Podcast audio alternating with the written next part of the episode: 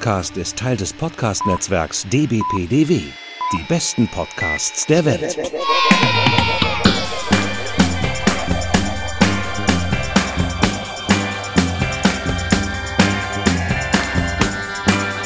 Herzlich willkommen beim E&U-Gespräch. Mein Name ist Markus und heute äh, sind wir bei der sechsten Iteration von Hashtag E&U Gay Cinema und in Berlin begrüße ich den lieben Nils. Hallo Nils. Hallo Markus. Ja, nachdem ähm, wir in Folge 69 über Pedro Almodovar, in Folge 73 über John Waters und in Folge 79 über Derek Jarman gesprochen haben. Und dann in Folge 84 äh, sind wir so ein bisschen abgewichen vom Schema und haben äh, über den Film Pink Narcissus gesprochen und dann über, über Happy Together. Und in 86 mhm. über den Schauspieler Leslie Chung und seinen Film Lebe wohl, äh, meine Konkubine, kehren wir jetzt wieder äh, quasi zu unserem ursprünglichen Plan zurück, über äh, schwule Filmemacher zu sprechen. Und ja. zwar mit Greg Araki, dem US-amerikanischen äh, Regisseur und Film, also Filmemacher kann man glaube ich sagen, weil er hat vieles ja auch glaube ich selber geschrieben. Mhm. Greg Araki ist, glaube ich, so ein einer der großen Namen tatsächlich so, wenn man sich so das Queer Cinema äh, anguckt. Und da ist äh, das Stichwort ja auch New Queer Cinema. Da würde ich gleich ein bisschen was zu sagen. Aber mich interessiert jetzt erstmal, Nils, äh, sagte dir der Name Greg Araki denn überhaupt was, bevor wir hier angefangen haben mit unserem ähm, Vorhaben?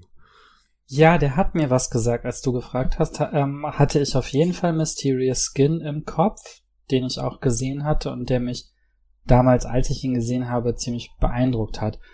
Und irgendwie hatte ich das Gefühl, dass ich noch mehr von ihm gesehen hatte, aber als ich das jetzt ähm, überprüft habe anhand seines Övres, habe ich festgestellt, nee, hatte ich nicht.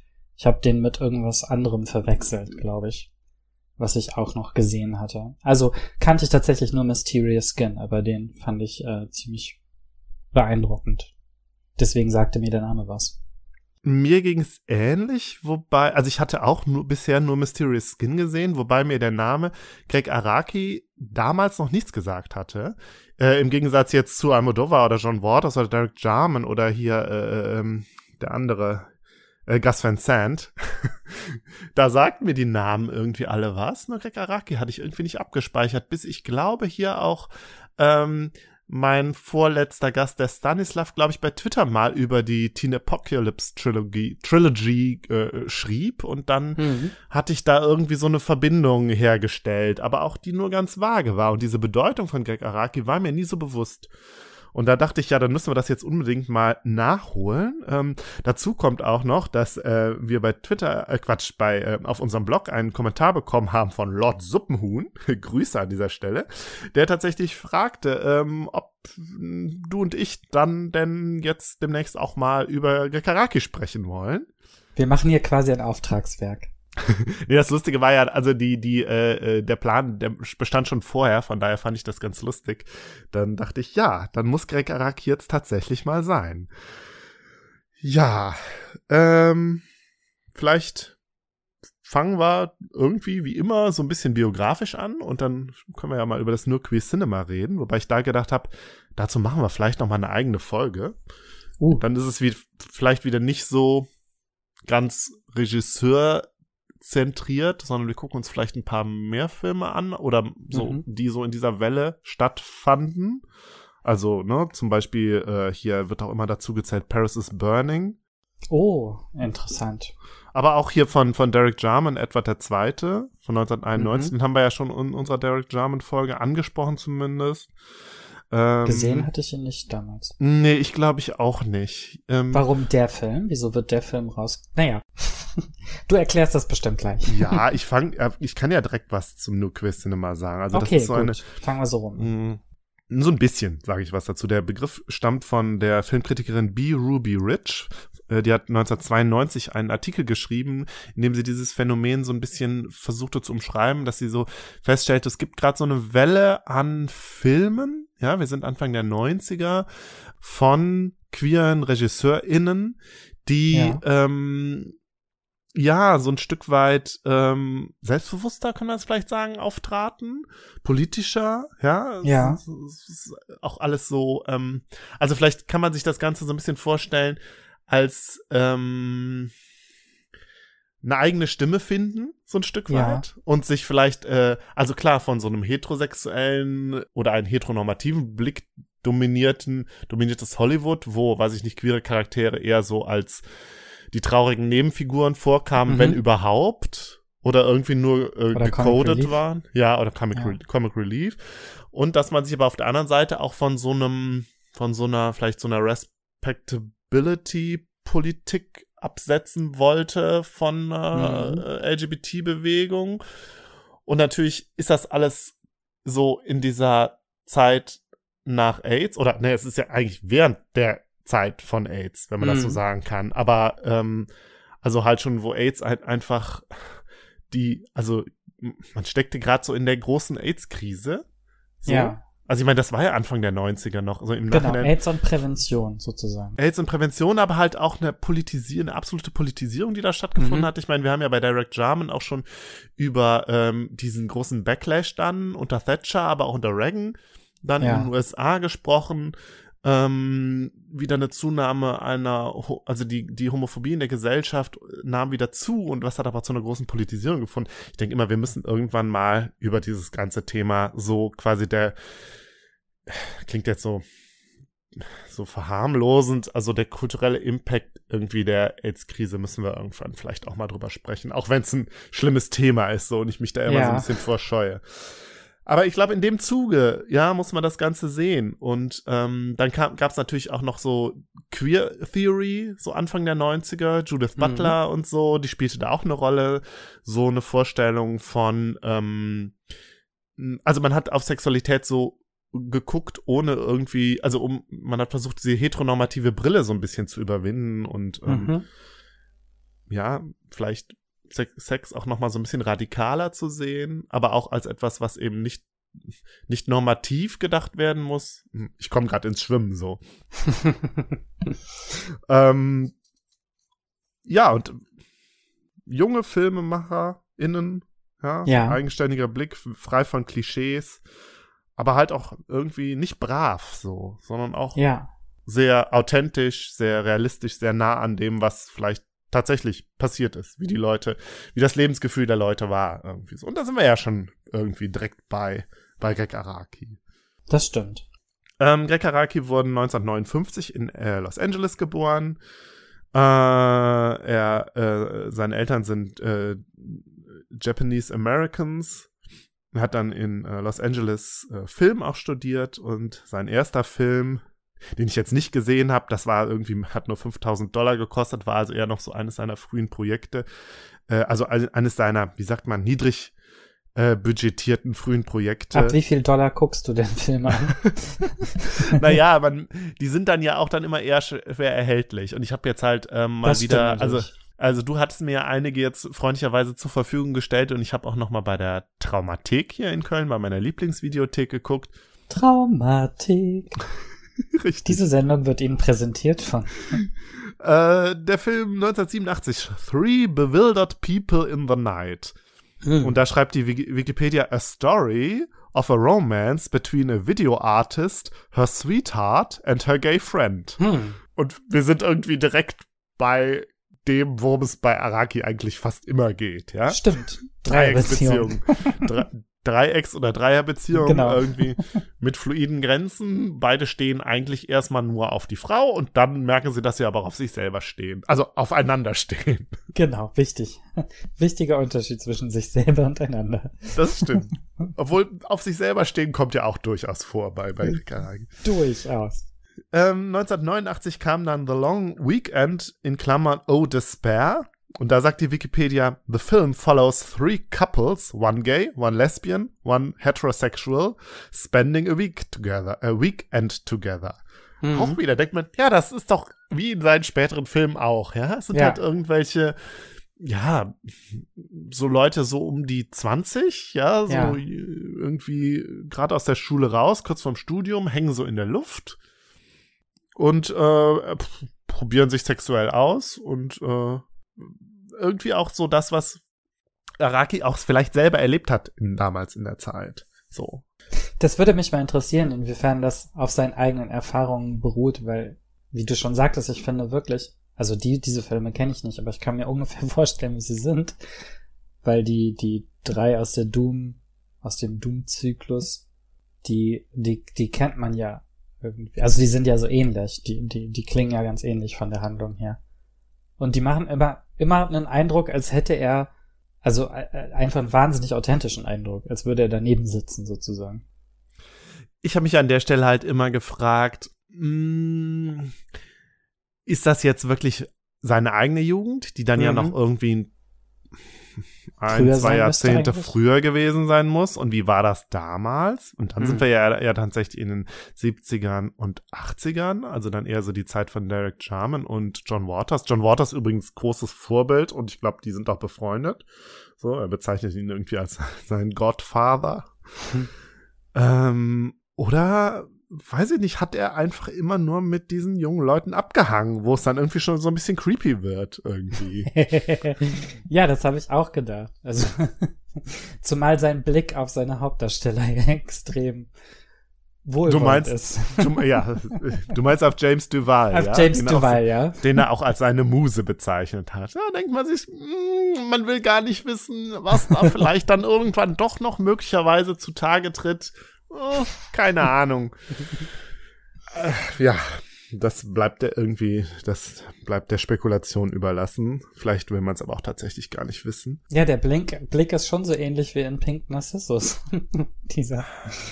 Also schon, nicht ganz, aber ganz so explizit, aber mit ähnlich viel Zuneigung zu seinem Subjekt sozusagen. Auf jeden Fall, aber also ich hatte halt nie so das Gefühl, der zieht das nicht, der zieht das nie so pornografisch oder voyeuristisch durch. Es spielt schon immer eine Rolle. Mhm. Also auch ganz deutlich, aber man hat immer das Gefühl, das ist nicht das, worum es Araki hauptsächlich oder beziehungsweise ausschließlich geht so. Also es, er, macht ja letztlich keine Soft-Pornos, ne? Das macht er nee, ja nee. irgendwie nicht. Nein, nein, nein. Aber es, also es geht um die Darstellung des Charakters des Hauptdarstellers genauso wie seines Aussehens, aber das gehört irgendwie alles so zusammen. Ja, und man fragt sich halt auch, wie, inwieweit identifiziert er sich mit äh, James Duval oder wie weit ist das quasi so sein, äh, mhm. sein ja. zweites Ich, in das er sich rein fantasiert irgendwie. Ja, aber wie gesagt, das, das fand ich nie. Es hatte irgendwie für mich nie diese creepy Creepiness-Schwelle überschritten irgendwie, wenn man so sagen, wenn man das so sagen kann. Nee, das ich weiß stimmt. nicht, wie es dir da ging. Das ging mir auch nicht so. Mhm. Aber bevor wir jetzt in die Teen Apocalypse Trilogie ja. einsteigen, habe ich äh, jetzt gerade noch gesehen und auch noch nicht ganz zu Ende gesehen The Living End von 1992, was auch wieder so ein Roadtrip ist von zwei jungen schwulen Männern, die äh, beide irgendwie gerade ihre HIV-Diagnose bekommen haben und äh, dann ja halt diesen Roadtrip machen. Und der eine bringt auch irgendwie ständig Leute um, die ihn bedrohen. Und mhm. das ist nicht ganz so splatterig wie dann wie wir dann später. Und die beiden haben da so eine so eine Amour fou, wenn man das so sagen kann. Und ja, ich habe den jetzt nicht zu Ende gesehen, vielleicht kommt am Ende dann auch noch irgendwie der große Knall, wie es ja häufig ist bei Araki-Filmen, aber ich muss sagen, der hat mich jetzt nicht so umgehauen, dass ich ja. gesagt habe, ich muss ihn jetzt unbedingt zu Ende sehen, hier auf der äh, C, äh, DVD steht aber, und das fand ich interessant, dieser Kultfilm gilt als absoluter Meilenstein schwulen Kinos. Viele halten ihn für die leidenschaftlichste schwule Liebesgeschichte aller Zeiten. Noch nie gehört. Hm. Ja, ich war auch erstaunt und ich weiß nicht. Also mich Klingt hat er jetzt ein bisschen wie Natural Born Killers. Ja, ja, ja. Den ich genau. damals, ich meine, damals war ich ja auch 17, als ich den gesehen habe oder so wahnsinnig romantisch fand. Wenn ich den heute gucken würde, würde ich wahrscheinlich denken, oh, was für ein Teenage-Trash. Aber so rumfahren ja. und als höchster Ausdruck der Liebe Leute umbringen, erschien mir damals noch extrem romantisch. Ja, wobei hier halt, spielt halt das, das AIDS-Thema halt eine große Rolle. ja, genau. Es, also es klingt ein bisschen als, also ich meine, es, es hat gleich mehr Berechtigung sozusagen als bei Natural Born Killers. Und ähm, ich weiß nicht, kennst du, wie hieß denn nochmal dieser furchtbare deutsche Film mit Til Schweiger, wo beide irgendwie auch Krebs haben und dann auch irgendwie so äh, durch die, die, Gegend fahren. und dann, Ja. ja. aber dann auch eine Bank überfallen und so. Also, so, also, ich wollte damit sagen, dieser deutsche äh, Film ist dann vermutlich ein, eher ein Abklatsch von diesem hier. Also, die beiden sind halt in so einer existenziellen Krise Mhm. und äh, verzweifeln jetzt aber nicht, sondern versuchen da irgendwie jetzt das Leben in vollen Zügen zu genießen quasi, so ein Ja. Stück weit. Weiß nicht, ob man das so sagen kann. Auf jeden Fall ist es halt nicht dieses, dieses AIDS-Drama, wo alles ganz schlimm ist irgendwie. Und das fand ich auch interessant. Ja, ist es auch, weil es ja die anderen Filme zu der Zeit irgendwie konterkariert. Da haben wir ja schon mehrmals drüber gesprochen. Das Ja. das schwule Kino in den 90ern einen eigentlich immer, vielleicht abgesehen vom Beautiful Thing, immer in die Depression getrieben hat. Also, Oder Ja. häufig. Ja. Ja, und das sind diese New, New Queer Cinema-Filme ja nicht unbedingt. Also, hm. Nicht unbedingt. Araki hat mich da auch ein paar Mal überrascht, ehrlich gesagt. Okay, da, da bin ich gespannt, äh, wenn wir darauf kommen. Gut. Ähm, ja, vielleicht steigen wir direkt mal mit der mit dem ersten Film der Teen Apocalypse Trilogie ein. ja, gern. 1993, Totally Fucked Up. Mhm. Ja, wir begleiten quasi sechs Teenager. Teenager Ja. sind alle so 18, 19. Haupt, Hauptperson wieder, also da ist erstmals vielleicht sogar der James Duval, äh, der schüchterne, irgendwie grüblerische Andy. Mhm.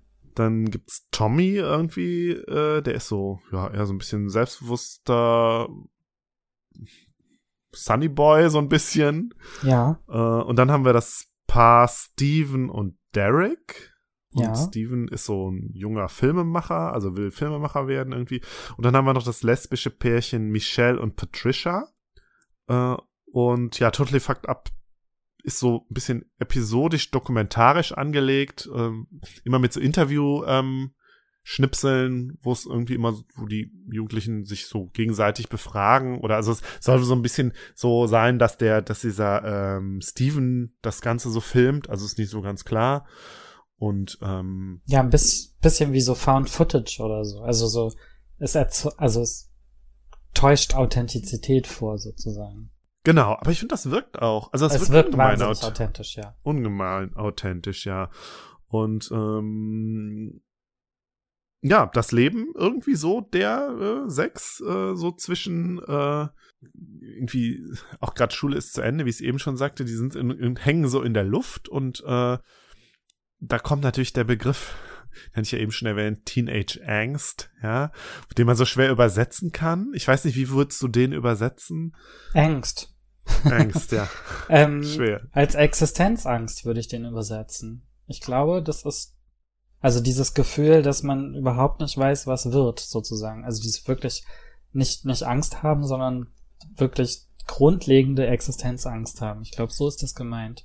Oder meinst du jetzt speziell Teenage-Angst? Ja, ich meine genau speziell Teenage Angst, weil das kriegt ja dann nochmal so einen anderen, leicht anderen Dreh, ne? Also dann ist es ja doch irgendwie nur was, was die, was die Teenager haben und ich finde, das ist dann halt so ein bisschen, ich würde es immer eher so mit so einer Unsicherheit übersetzen. Also so eine Mischung aus, klar, wie du sagst, Exist hat Zukunftsangst, Mhm. aber auch einfach ähm, eine Unsicherheit, die mit dem Erwachsenwerden einhergeht und mit Identitätsfindung und äh, ja klar, was wird mit mir, welchen Weg werde ich beschreiten, aber halt auch sowas, was halt man so als Jugendlicher hat irgendwie, wie wie werde ich wahrgenommen, wie will ich sein und so. auch wie man die Gesellschaft sieht und ob man irgendwie, also, dass man da irgendwie einen Platz drin haben soll, was ja irgendwie dann oft unvorstellbar erscheint, oder?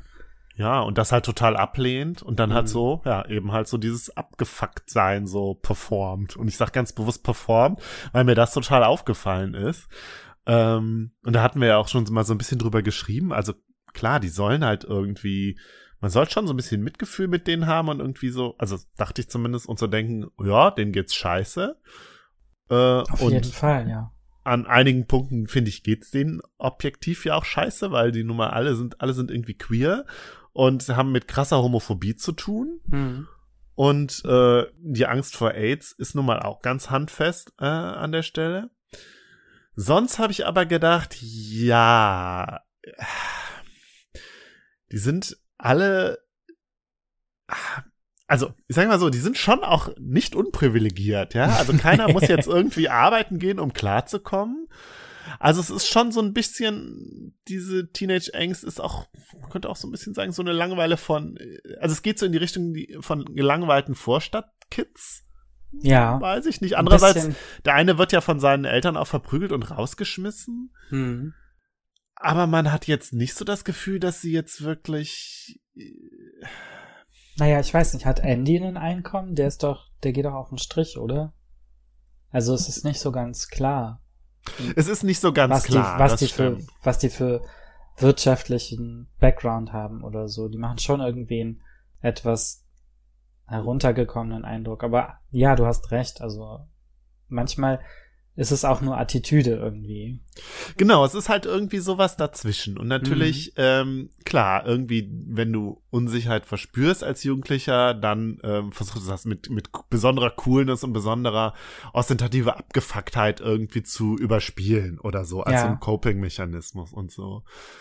Und ähm, da bin ich so ein bisschen auch drauf reingefallen, als ich den Film sah, weil äh, ich meine, wir sind ja beide irgendwie Kinder der 80er und waren irgendwie Jugendliche in den 90ern und die Jugendlichen, die wir da sehen, waren halt die, die irgendwie die coolen Älteren waren damals, Auf jeden Fall, als ja. wir irgendwie klein waren, ja. Und so habe ich da, da habe ich mich ähm, dabei ertappt, direkt das so zu sehen. Ich denke so, oh ja, ihr wart die coolen damals und ich soll jetzt hier Mitleid mit euch haben. Wo ihr mich wahrscheinlich auf dem Schulhof eher gebullied hättet. hm. Bisschen ungerecht, aber das war irgendwie mein erster Gedanke. Dann, ich hatte irgendwie Mitleid mit denen und ich habe mich auch mit denen identifiziert, obwohl sie ein komplett anderes Leben führen als ich, aber äh, das passte irgendwie wirklich in diese 90er Teenage Grunge Stimmung Total. rein. Also diese, diese Stimmung kenne ich einfach, ein, ein, einfach noch eins zu eins aus meinem eigenen Teenager-Dasein und da hatten wir dieselben Frisuren und dieselben Hosen an und, und das ist auch so ein wahnsinniger, also das war nicht so gedacht, aber es ist ein wahnsinniger Retro-Faktor, wenn man es jetzt guckt. Und in aber hallo, man wird in die 90er rein katapultiert, das ja. Das ist Wahnsinn. Total. Es ist wirklich, als würde man in so ein Bravo-Poster reinsteigen oder so. Also es ist, und dann aber noch nicht mal die glitzernde Popwelt der Bravo, sondern wirklich so, so LA, aber abgefuckt, so, ja. Da, das kennt man eigentlich gar nicht. Wir sind ja nicht in LA aufgewachsen, aber ich fühle mich dann auf jeden Fall so, als wüsste ich genau, wie, wie es da ist. Ja, vor allen Dingen bei dieser Zeit. Bei dem, bei dem äh, Nowhere dann, da dachte ich, ja, das ist, das war halt auch meine Bravo-Zeit und die sahen so aus wie die Typen in der Bravo. Ja, auf jeden Fall. Und die Mädels. So. Das war schon, das war schon krass und denkt mir irgendwie, ja, scheiße, man ist schon so alt. Aber wo du sagst, es vielleicht bin ich mein, ich bin ja ein bisschen, du bist jünger. Ich bin ein bisschen jünger als ich. So. Ich bin und, nicht in den äh, 80ern äh, geboren, wie du gerade sagtest. Ja, du bist ja ähm, so, ich glaube in etwa, ja, genau wie Benjamin. Ich hoffe, er äh, ist mir jetzt nicht böse, mhm. dass ich sein, sein Alter droppe. Aber Benjamin hat, hat ja auch noch voll den Grunge mitgemacht. Und vielleicht bin ich da wirklich die zwei Jahre zu jung, vielleicht, um das so ja. komplett mitzumachen. Und wir sind auch, das habe ich, ich war jetzt übrigens Raver und kein Grunge. Also Grunge habe ich immer gehasst, aber ich fand die Typen ja, ich war dann trotzdem eher sexy. so, ich war dann eher so Spät-Raver. Dann so um 2000, dann war ich auf der Love Parade und habe das natürlich klamottentechnisch auch alles noch mitgemacht. Aber also 2000 ja war die ja schon vorbei, Markus. Die besten Jahre hatten wir natürlich in der Mitte der 90er. ja, wobei äh, Kla klamottentechnisch gingen die 90er ja auch bis Anfang der Anfang der 2000er. Auf jeden so, Fall. Dachte ja. ich dann auch jetzt mal wieder. Ähm, aber noch was zu der Musik. Ähm, Greg Araki ist ja auch totaler Fan dieser Musik der damaligen Zeit. Und da bin ich auf diesen Begriff des Genres Showgazing oder Showgaze gestoßen, hm. wo ich auch gedacht habe, dafür war ich zwei, drei Jahre zu jung. Und mhm. das war so ein Genre, was so Ende der 80er und um ähm, 1990 irgendwie groß war, mit so Bands wie Slow Dive, Lush und My Bloody Valentine oder auch so Bands wie The Jesus and Mary Chain oder The Stone Roses, mhm.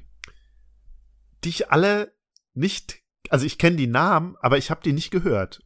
Ich und auch. als ich irgendwie 93, 94 dann äh, Kabelfernsehen hatte und Viva geguckt habe, wie bescheuert, lief das nicht mehr. Da Hm. lief dann nämlich so äh, Britpop, Oasis und Blur ja, und Trip Hop. Und dieses Showgaze-Ding, das war halt dann gerade vorbei. Und das finde ich, fand ich so interessant zu merken, okay, da die zwei Jahre zu jung und schon hast du quasi eine ganze, Den ein ganzes Genre verpasst. verpasst. Ja. Äh, wo Shoegazing auch noch groß war übrigens, ist äh, in Buffy. In Buffy ist ganz oft die, in den ersten Staffeln, da sind die doch immer in diesem Bronze, in diesem Club, wo die auch alle so 90er-mäßig, Teenage-mäßig rumschmollen. Und keiner spricht mit keinem und alle gucken immer nur in ihre Gläser. Und auf der Bühne stehen dann immer irgendwelche so Indie-Bands, die dann auch nur so summen vor sich hin. Alles ist so merkwürdig statisch, ja. Ich finde es total gut, dass du jetzt Buffy erwähnst, äh, weil das hätte ich nämlich jetzt vergessen, aber die Bezüge sind natürlich völlig klar. Und äh, auch diese, diese fantastischen Horrorelemente, die irgendwie man ja auch als Metapher verstehen kann oder Ja. so für irgendwie das Lebensgefühl, ja, spielt natürlich total eine Rolle. Nur, ich meine, du weißt ja, ich habe ja Buffy nie komplett gesehen und das habe ja Buffy nicht mitgemacht äh, in dieser Zeit. Ich auch nicht Ähm. in dieser Zeit. Ich habe es ja erst in den äh, frühen 2000ern überhaupt entdeckt und dann geguckt. Also, aber schon da, also da konnte ich mich dann. Und es ist auch ein bisschen später gestartet. Buffy ist 97 gestartet, glaube ich. Also ein bisschen später jetzt als die Greg Araki-Filme. Aber so diese, dieses, und es ist auch ein bisschen mehr polished und so, aber dieses, dieses, dieses Shoegazing, dieses, dieses Teenage-Gefühl von, ah, äh, ist doch eh egal, was ich mache, die Welt will nichts von mir wissen und so, ähm, das äh, kommt einem irgendwie in beiden Shows so ein bisschen unter. Total. Und ich meine, der Begriff, den wir hier nennen müssen, ist natürlich Generation X. Ja. Ja, genau, da habe ich auch dran gedacht. Die wir ja auch beide irgendwie sind. Ich ja Vielleicht noch mehr als weit. du. Ja, ich bin ja äh, Geriatric Millennial, wie ich jetzt äh, bei Twitter lernte. also ich bin tatsächlich genau auf der Grenze zwischen Gen X und äh, Millennial Genau. geboren, ja. äh, ja, und äh, Generation X ist halt irgendwie, das ist auch schon so historisch. Danke. Und irgendwie denkt man so, ja, dieses Lebensgefühl wollte ich damit mal. Und es gab ja dieses Ja, Buch von dem. Douglas Coupland von 1991. Und aus einer heutigen Perspektive, wo du irgendwie denkst, hier, wir haben Klimakatastrophe, wir haben Pandemie, wir haben irgendwie, äh, Jetzt keine das Ahnung, alles Da, wir Neoliberalismus. uns damals gefürchtet haben. Ja, wobei in den 90ern, ja, im Nachhinein verklären wir die 90er doch total als, da war doch eigentlich dann noch alles gut, ja? Äh, Ja. Zusammenbruch äh, des Ostblocks, Ende des Kalten Krieges ja. und irgendwie bis 2001 war doch eine Zeit, wo eigentlich alles gut war. Aber trotzdem, die Jugendlichen fanden das alles schlimm und waren total entfremdet und perspektivlos. Wobei sie, man denken müssen, eigentlich müssten sie das heute doch noch umso mehr sein. Also bei mir war es irgendwo, ge- es war bisschen geteilt oder ambivalenter. Also ich bin ja, musikalisch bin ich in der Rave-Szene groß geworden. Da ging es halt darum, alles ist super. Das war ein Blümchen. Also, also morgen wird ein guter Tag, uns geht es allen gut. Also ja, aber das war ja sehr gegenwärtig und halt jetzt nicht genau, irgendwie extrem gegenwärtig, extrem hedonistisch, so, Ah. genau. Ähm, Ja. und, und zukunftsgläubig schon auch, obwohl es sehr auf den Moment bezogen war. Und gleichzeitig hatte ich auch dieses Gefühl, dass eigentlich das alles nichts wird oder so. Also ich hatte das Gefühl, nach dem Abi, so 98 oder so, äh, ja, wer weiß, was dann kommt. Im Moment sind ja eh alle arbeitslos und so. also, wer weiß. Also, man war sich auch so unsicher, man war so, es war irgendwie klar, dass das alles nicht so weitergeht wie bisher. Aber natürlich, der, die großen Dämpfer, die kamen dann alle erst noch. Also, die, die hat man sich ja gar nicht vorstellen können, so. Ähm, wo ich eben meinte, ähm, Benjamin ist, ist ja dein Jahrgang. Ich glaube, Benjamin hat auch, hat den Grunge ja völlig mitgemacht und war, hatte dann, glaube ich, auch viel mehr dieses Grunge-Lebensgefühl so. Genau. Ich hatte ja über- gar keinen. Kontakt, ja, und ich hatte überhaupt keinen Kontakt zu irgendeiner Jugendpopkultur, so. Mhm. Äh, vielleicht hat das auch dazu beigetragen, dass ich dieses, dass ich nicht eben eines dieser Generation X Lebensgefühle entwickelt habe. So, ich war natürlich sehr stark mit meinem Coming Out beschäftigt, was ja. und jetzt können wir ja vielleicht zu den Filmen auch zurückkommen, natürlich auch eine Rolle spielt. Es ist so eine Mischung aus so diesem ähm, hadern irgendwie mit der eigenen Identität, die aber auch irgendwie bei Araki, da muss sich keiner festlegen. So. Ja, es muss sich keiner festlegen und es gibt auch nie diese richtigen Coming-out-Momente. Also ich meine, es gibt ja ganze Filmbibliotheken, die in den 90ern nur über Coming-outs gemacht wurden und wie tragisch das sein kann und wie schlimm das sein kann und äh, alle möglichen Spezialfälle, so wie Sohn und Vater kommen gleichzeitig raus oder was weiß ich, ähm, gibt's ja alles spielt bei Araki irgendwie nie eine Rolle. Nee, und vielleicht müssen wir jetzt auch einfach mal sagen, dass Araki sich ja selber auch nicht als schwul definiert, sondern als hm. irgendwie queer oder bisexuell. Ja. Und ich finde das spielt natürlich auch eine Rolle. Also vielleicht dürfen, dürfen wir ihn jetzt gar ja. nicht, wir dürfen ihn eigentlich ja gar nicht als schwulen, schwulen Filmemacher bezeichnen. Also vielleicht ist das auch wieder Bisexual Eraser, Erasure, was wir hier machen.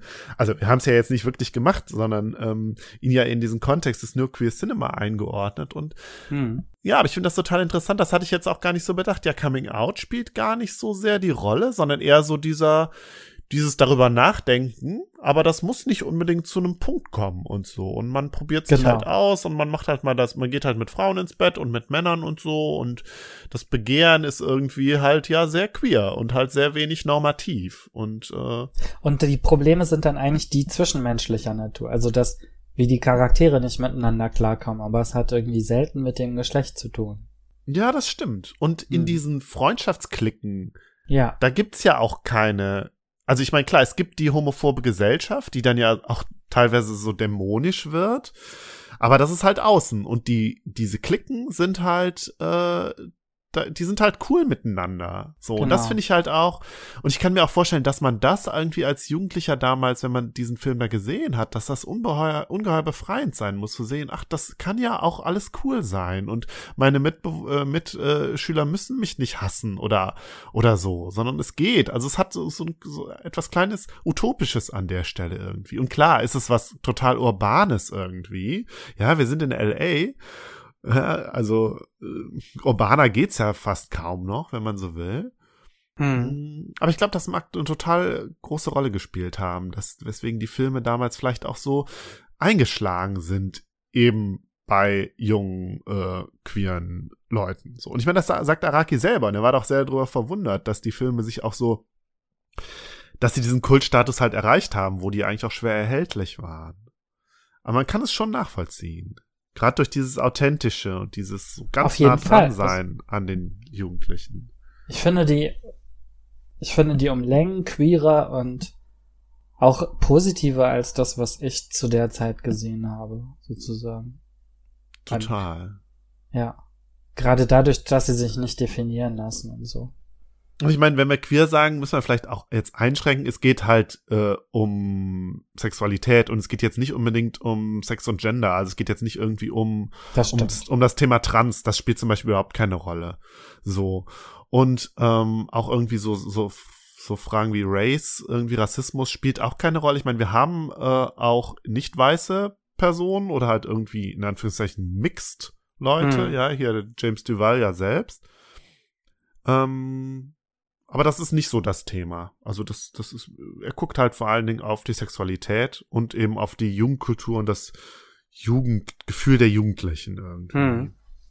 Fand ich auch interessant, dass er als Asian American Director da quasi nichts zu sagt oder jedenfalls nicht direkt was zu sagt, ja. Ja, und stattdessen sogar bei The Doom Generation, da gibt's ja diesen asiatischen, also ich glaube, er ist, soll Vietnamese sein, diesen äh, Shopbesitzer. Ja. Der dann ja auch so äh, mit rassistischen Stereotypen so dargestellt wird und auch noch so einen albernen Namen Coxsacka bekommt. Stimmt. Hat, hat mich auch gewundert. Ähm, lass uns noch kurz über äh, Totally Fucked Up sprechen, weil das hat ja doch noch ein tragisches Ende irgendwie. Also ich wollte noch sagen, äh, oh, ja. ganz kurz zu dem Lebensgefühl. Ähm, ich hatte mir noch zwei Sachen rausgeschrieben. Ähm, es gibt eine Konversation, wo zwei also wo sich der Hauptdarsteller verabredet mit wem anders, also mit, mit seinem Boyfriend da, to be oder not to be. Und ähm, da fällt der wunderschöne Satz ähm, als Date-Idee sozusagen, also ohne dass es als Date benannt wird, oder dann wird es doch Date genannt, aber alles so schwebend, ne? The Kamikaze Dildos are playing at the Hellhole. ich finde, das, das fasst wirklich alles hervorragend zusammen. das ist so, das ist so 90er. 90er geht gar nicht. Das stimmt, ja, das stimmt total. Ja. Ähm, ja. ja, die Jugendlichen, also ich habe irgendwie gedacht, die sollen ja also 18, 19 sein, aber irgendwie was ihre Sexualität anbelangt, dachte ich, hm, sind die vielleicht sogar ein bisschen zu alt für den? Also, also heutzutage wären das doch eher so 14-, 15-Jährige, denen, die so, also die sind alle noch so sexuell so brav und so unerfahren, hatte ich das Gefühl. Schon ein bisschen, ja. Ja, und dann ist ja auch immer so das mit dem, man ist ja eigentlich mit dem einen zusammen, aber geht dann fremd und so, das ist ja ein ganz großes Thema. Genau. Und letztlich auch der Grund war, äh, dass, dass sich der, der Andy dann umbringt am Ende. Ja. Wo irgendwie man denkt, ach ja, das dümpelt hier so vor sich hin oder plätschert vor sich hin und dann am Ende halt dieser Schockmoment. Ja. Irgendwie.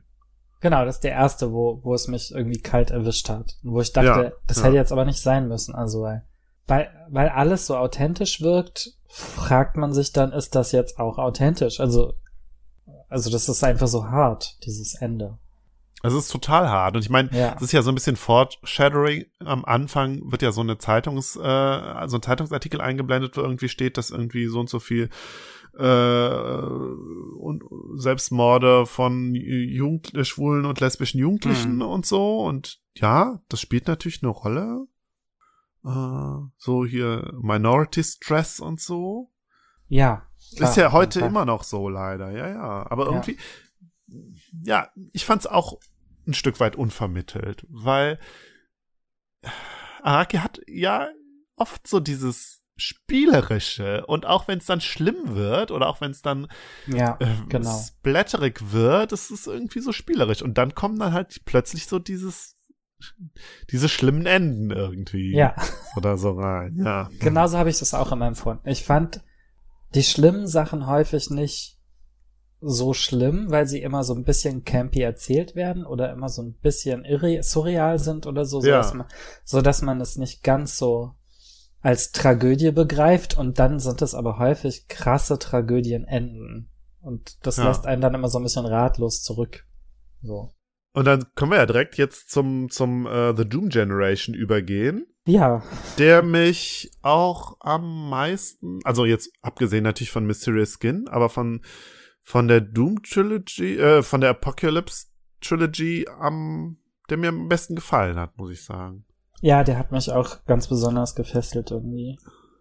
Ich glaube, Roger Ebert hat dem null Sterne gegeben. Ich habe aber die Rezension nicht gelesen. Wer ist das? Der berühm, ein ganz berühmter äh, US-amerikanischer Filmkritiker.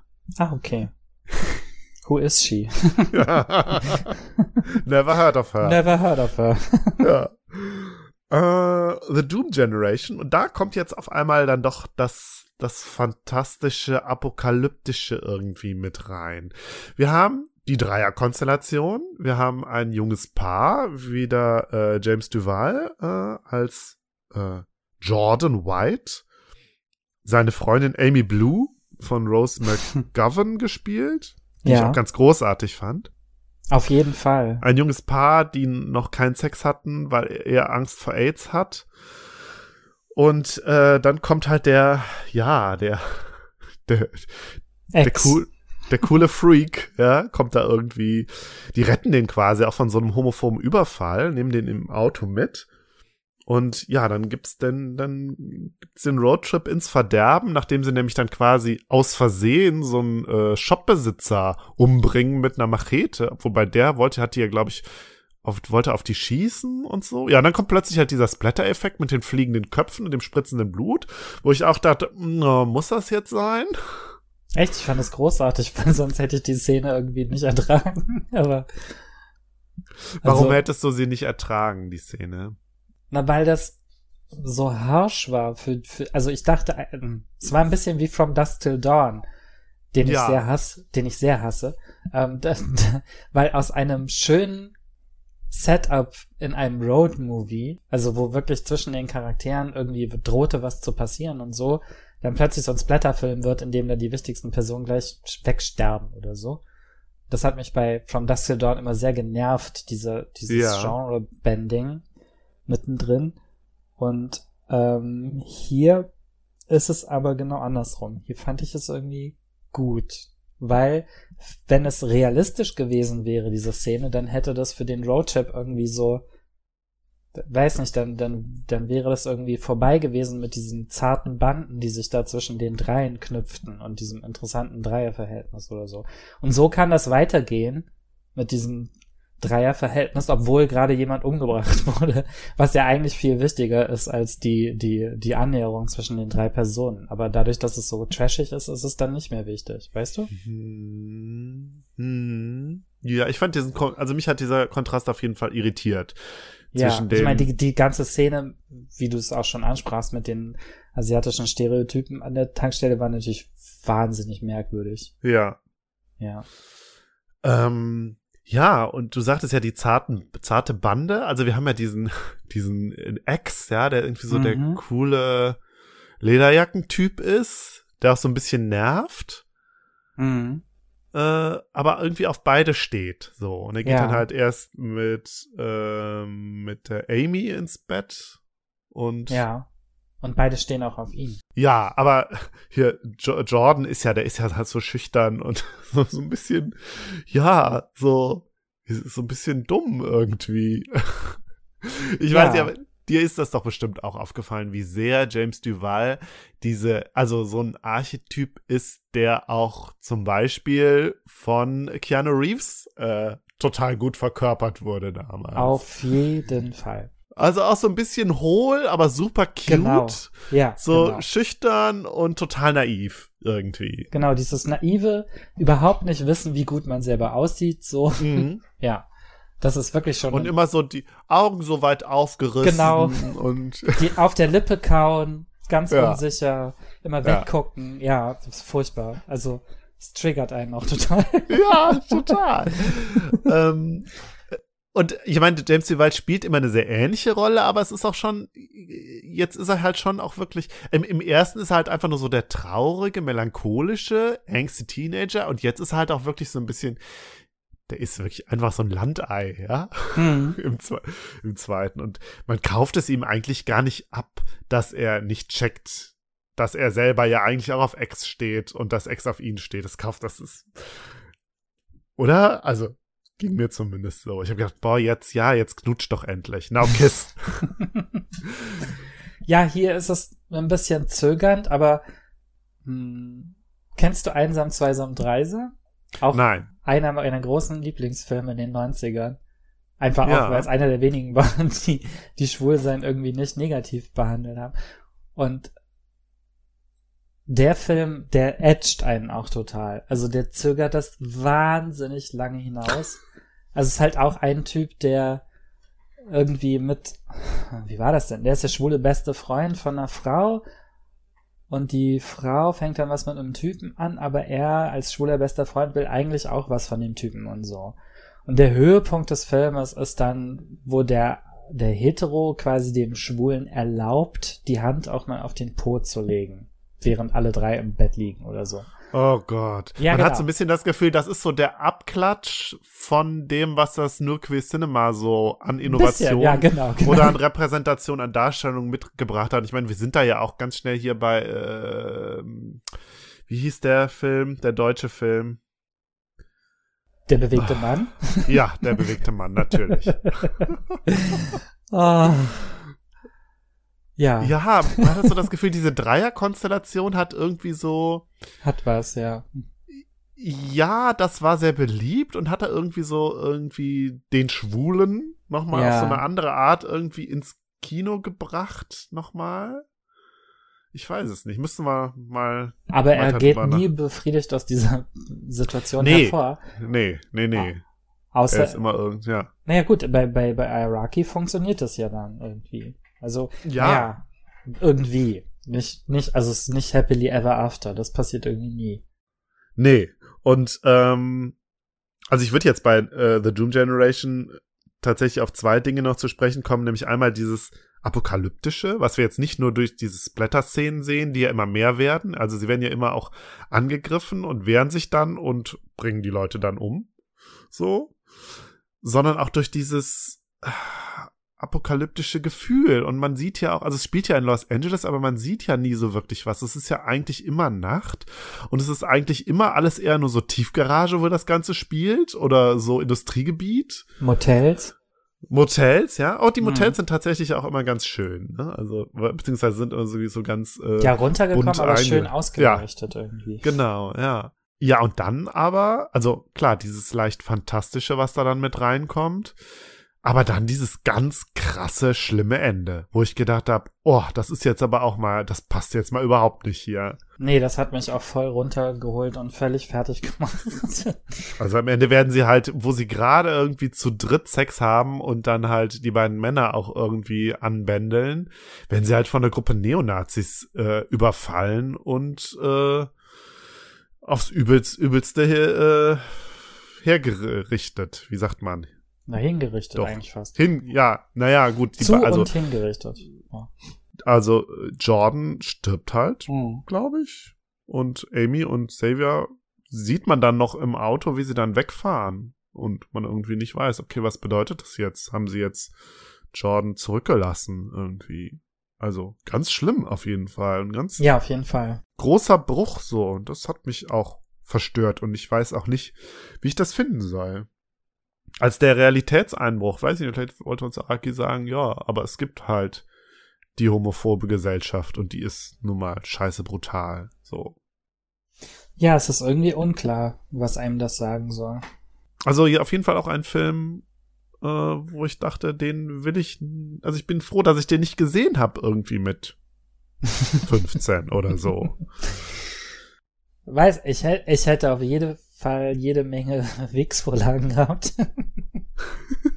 aber die letzten. Ja, das durchaus. aber die letzten zehn Minuten hätten einen auch total fertig gemacht. Ich überlege, ich komme aus dem Kino am Raschplatz oder so und habe diesen Film geguckt. Oh mein Gott. Mit 17 ja, aber oder? ich denke halt so, das sind halt, also vielleicht gerade auch noch mal so, ich als irgendwie einzelgängerischer, zurückgezogener, äh, schüchterner Jugendlicher. Ich glaube, mich hätten die Filme total verstört. Hm. Aber ich glaube, wenn du die selber in so einer Clique guckst, irgendwie, am besten halt auch noch mit anderen queeren Jugendlichen, dann ist das vielleicht noch mal was anderes. Dann findet man das, glaube ich, sehr cool. Ich überlege gerade, ja, also ich war ja in so einer schwulen lesbischen Jugendgruppe. Ja. Aber wir haben meistens ähm, Dings geguckt. Sowas wie Absolutely Fabulous oder so. Oder halt ja. HIV Safer Sex Aufklärungsfilme. Wir waren in einem Haus mit der AIDS-Hilfe, da war das obligatorisch. Ja. Die wurden dann immer äh, Die kamen dann immer ähm, runter. Nach oben durch oder runtergereicht, ja. Und haben uns was erklärt. Ja. äh, so. Ähm, sollen wir über Nowhere reden? Ja, gerne. Zudem habe ich gar nicht mehr so viel aufgeschrieben. Also wurde immer weniger nicht. von Film zu Film. Und ich fand ihn auch nicht so gut. Nee, ich mochte Nowhere total gerne. Irgendwie. Also, der ist, der ist jetzt kein Road-Movie und der ist auch keine Collage oder ich fand den auch nicht so authentisch. Der hatte halt, der war Nein, halt ziemlich eben, genau. drüber. Beverly Hills äh, 90 Stimmt. Stimmt. 90 210 on Acid.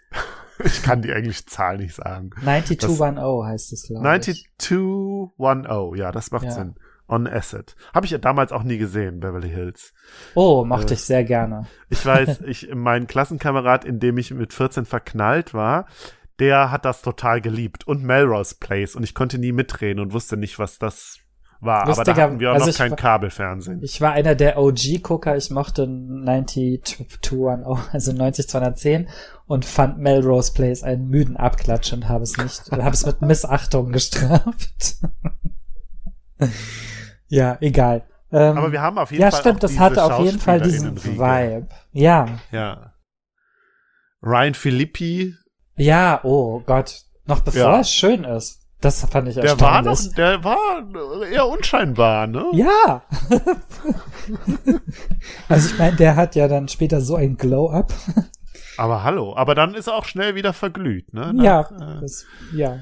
Ich dachte Äh, immer, der ist ein denn der Film? wie Ah, Wie hieß denn der eine Film, wo der so das gab Eiskalte Leidenschaft ja, oder ja, so mit, Eiskalte mit. Engel. Eiskalte Engel, genau.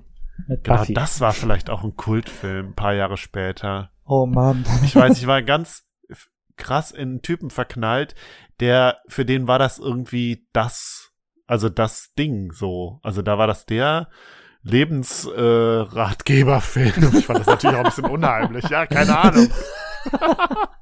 Uh, Ja, ja. Ja. nee, ich hab, hab den schon mehr als Warnung verstanden, aber Ryan total, Philipp halt ja, ja. nicht. Ja, ja. Äh, Ja, und Christina Applegate spielt mit. genau, die spielt doch auch bei Eiskalte Engel mit, oder? Oder ist das noch eine andere? Kann sein, weiß ich Die Christina nicht. Applegate, ist das die von, von Das- äh, Die Tochter Bundy? von einer schrecklich nette Ja. Familie. Ja, genau. Die Ja. dann verwechsel ich die mit, ah, es gibt noch eine, die hat bei Eiskalte Engel mitgespielt und es ist nicht Buffy. Ich, ja, egal. Äh, ja, also wir haben eine Gruppe von Jugendlichen, ein, etwas äh, unüberschaubar größer als in den Filmen zuvor äh, in Los Genau. Angeles. Irgendwie. Äh, Wobei die ja. wichtigsten sind irgendwie auch wieder sechs oder so. Und denen Ja. folgt man dann aber abwechselnd. James Duval äh, spielt, ein, äh, spielt Dark, so ein bisschen die Mhm. Hauptfigur und seine Freundin und beide sind aber auch bisexuell und haben auch nebenher was mit Leuten irgendwie und äh, ja, alles entgleitet so ein bisschen und wird wieder splatterig und äh, Geht auch so in so Traumwelten über. Oder man merkt irgendwann, ich finde, man merkt, also ich habe lange, hab ich den für bare Münze genommen, dann dachte ich, die Schlafzimmer sind überhaupt nicht realistisch von denen. Also man merkt irgendwann, dass jeder von denen in einem Schlafzimmer lebt, was so nicht existieren kann, weil irgendwie, weiß nicht, eine Wand aus Blumen besteht oder, oder Gras Hm. wächst oder so. Das ist so merkwürdig. Aber irgendwie auch nur diese Schlafzimmer. Und die Eltern existieren irgendwie auch nur so als doch, die rufen dann an, weil gerade die Schwester äh, brutalst umgebracht wurde oder so. Ja, Und dann stimmt. sehen wir immer die voll mit Blut voll gespritzten Zimmer und dann denkt man irgendwie, okay, was was passiert hier so? Also so ein so ein Gefühl der des Realitätsverlusts, der da passiert, den man auch, Genau. wo ich immer denke hier an Brad Easton Ellis, der hat das ja auch so ein bisschen. Oder, Ja. also so ein bisschen ist gut. Also da ist ja auch immer die Frage bei American Psycho, ist das jetzt echt oder ist das jetzt alles in der Fantasie oder Das so? Oder ist das stimmt. irgendwie auf so einer Re Realitätsverlustsebene, die da stattfindet? So. Bei dem ist ja auch das Blätterelement, jedenfalls bei meinem Psycho Ja. ein bisschen so da. Ja. Ja. Es gibt auch irgendwo so Durchsagen, dass Armageddon Day sei, zum Beispiel, dass heute der Tag des Weltuntergangs ist oder irgendjemand sagt das oder so.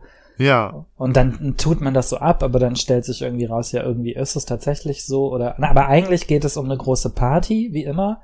Und alle wollen eigentlich zu dieser großen Party und, und, und man überlegt, wie man da hinkommt. Das, das ist auch so ein typisches 90er Teenager-Drama. Jemand macht eine Party und wie kommen wir da hin und sind wir eingeladen und wer nimmt wen mit und was muss man noch besorgen, bevor man hinkommt und so. Das ist so super mondän. Und auf der anderen Seite hat man dann irgendwie Aliens und Mord und Reptiloide. Reptiloiden, genau. Ja. Und ähm, Armageddon Day halt. Und das ist irgendwie eine lustige, merkwürdige Mischung. Ja, das plätschert so vor sich hin und dann hat man also jetzt, abgesehen von dem Ende, über das wir gleich noch sprechen können, doch auch wieder diese Vergewaltigungsszene, die dann auch wieder da überhaupt, wo ich dachte, okay, jetzt wird's hier wieder richtig hart, während die Gewalt sonst so, äh, ja, so irgendwie Campy klar ironisch ist. Oder? ja. ja. Und ja, dann kommt ja da dieser, dieses Teenage Idol, das ist ja irgendwie Jason Simmons oder so hieß der, der ist von Baywatch, der Schauspieler. Ah, Den okay. die eine Dieser Blonde, so- oder wie? Ja. Ja, dieser, also es gab, gibt da ja mehrere Blonde, Du meinst diesen mehrere Evil Posterboy. Ich meine Ja, nicht die diese- Twins. Die Twins kenne ich aus irgendeinem Pornofilm, soweit ich mich erinnern kann. Die, das sind die Brewer Twins, ja. Ja. Aber ich glaube, da haben die mal in einem Porno mitgespielt. nee, aber nur so die soft so. oder Bella ja, ja, genau. oder so, ne? So, Genau. also ich habe die auch gegoogelt und dachte ich, ja, diese Bilder kennst du. Ja, die kenn ich. ich erinnere mich gut.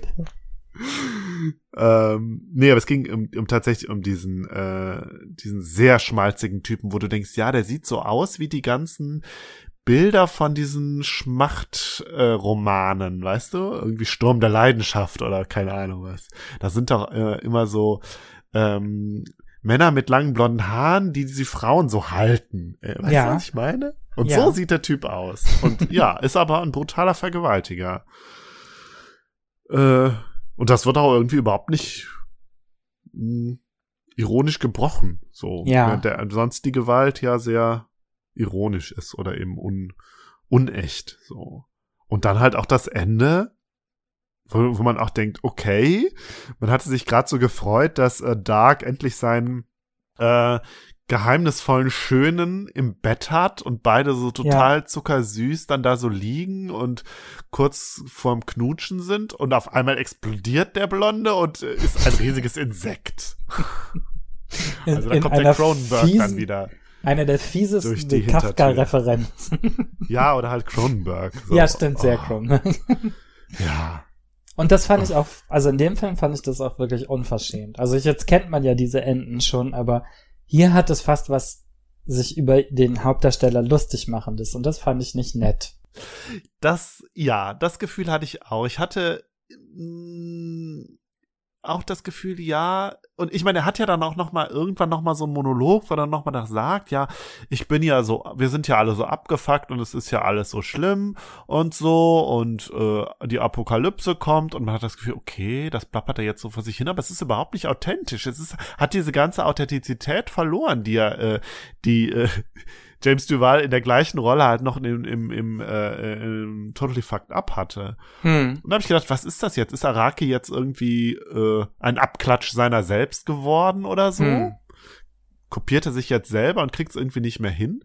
Dann habe ich aber in einem Podcast gehört und das fand ich dann wieder interessant, wo es hieß, nee, da ist äh, Araki einfach quasi postmodern geworden und dieses ganze also das, was er irgendwie in zwei Filmen davor noch tatsächlich so authentisch gemeint hat, ist jetzt irgendwie, benutzt er jetzt, äh, also es ist jetzt nur noch so, ist jetzt so ein Stilmittel. So, es ist halt jetzt tatsächlich. So, ja, es ist irgendwie, er verabschiedet sich irgendwie aber auch so ein Stück mhm. weit von der, von so tiefgründigen Aussagen und von Authentizität. Und jetzt geht's also noch so um das Gewimmel an der Oberfläche.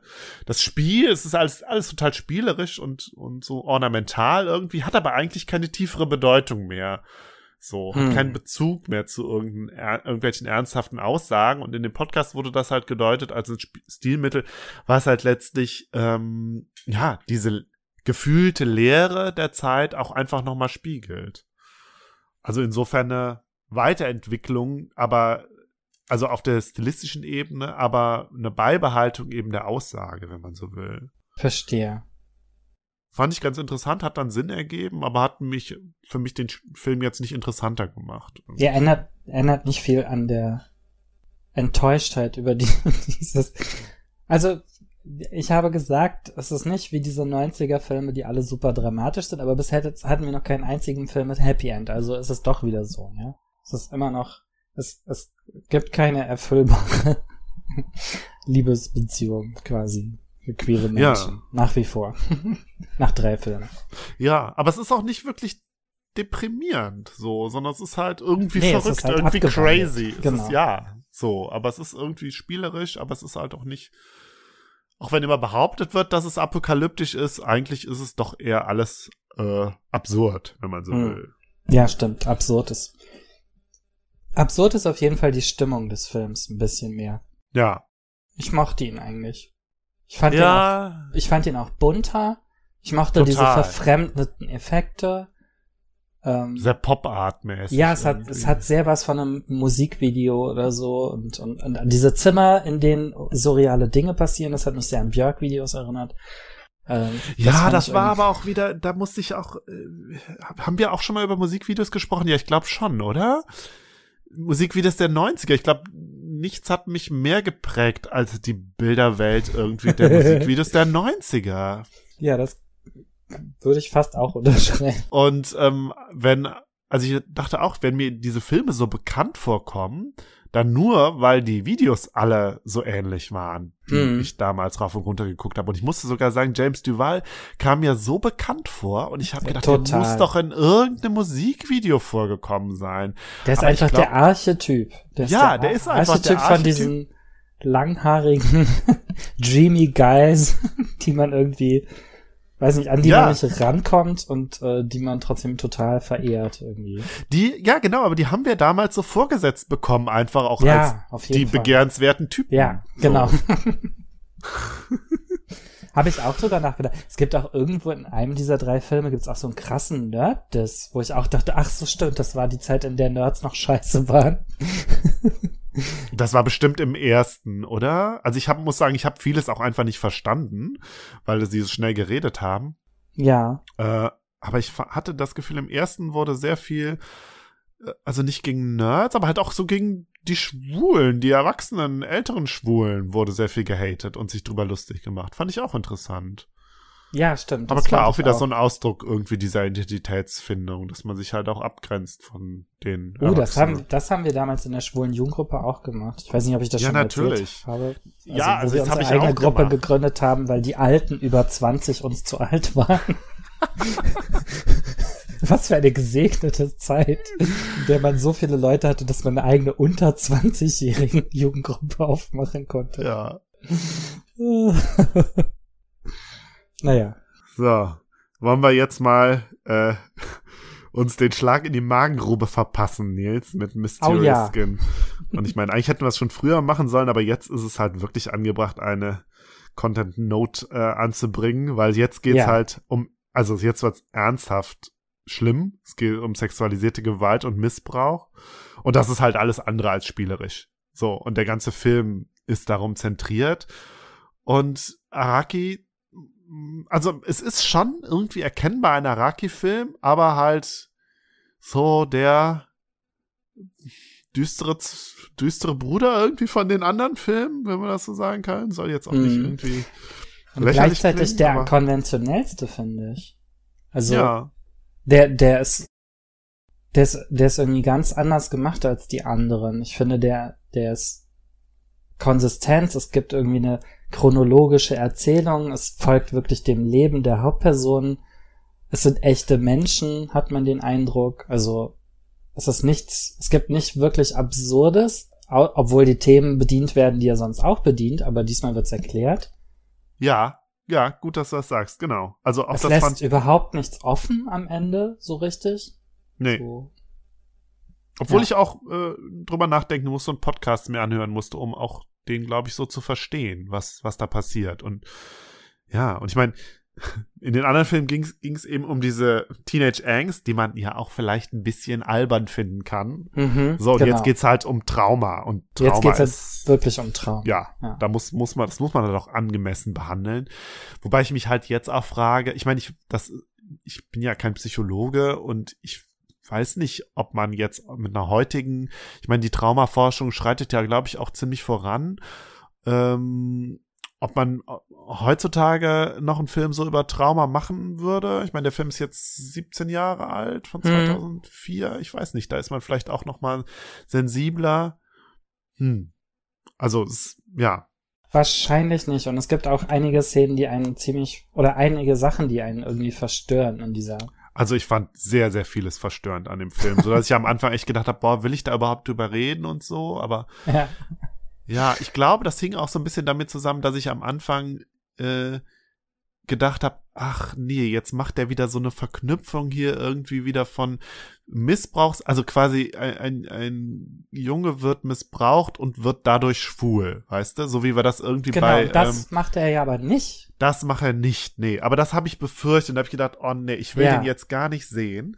Das Ne, finde da ich super, ja dass er bei- das nicht macht. Was er aber bei macht, Leslie Chung drüber gesprochen, ja. ja, was er aber macht, eine beliebte andere Trope ist, jemand wird missbraucht und wird deswegen Sexworker, sozusagen. Mhm, das stimmt auch, ja. Das ist durchaus ein, ein Trop. Ich weiß gar nicht, wie die Einzahl ist. Tropos. Stimmt, ja. Ja, Das, gut, dass äh, du das, das- sagst. Das hatte ich jetzt, das hatte ich ta tatsächlich gar nicht mehr auf dem Schirm. Ja, aber genau, auch eine verknüpfte, problematische Verknüpfung. Ja. Obwohl er ja zwei Wege zeigt. Und darum geht's in dem Film ja irgendwie. Genau. Zwei unterschiedliche Arten, äh, wie sich Trauma ausprägt. Oder ja, zwei Arten von PTSD, wenn man so sagen kann. Zwei. Ja. Ja, also vielleicht fangen wir einfach mal an. Es geht um zwei äh, Jungs, zwei Jugendliche, äh, in- irgendwie in irgendeinem Kaff in Kansas äh, groß werden. Mhm. Mm, äh, ja, und beide irgendwie von ihrem Baseball-Coach missbraucht werden als kleine Kinder. Genau. Und äh, dann aber irgendwie, also die ihre beiden Lebenswege werden so parallel erzählt und der eine Bradley ist halt so der schüchterne Nerd irgendwie, der äh, tatsächlich auch so ein so ein Blackout hat von ein paar Stunden und sich Mhm. eben an diese Tat nicht erinnern kann und dann später irgendwie als Jugendlicher dann denkt, er wäre von Aliens entführt worden und das so als Erklärung sieht für dieses Blackout und dann sich da so rein nerdet in dieses Thema und dann halt auch so eine junge Frau sich mit einer jungen Frau trifft, die was ähnliches von sich behauptet.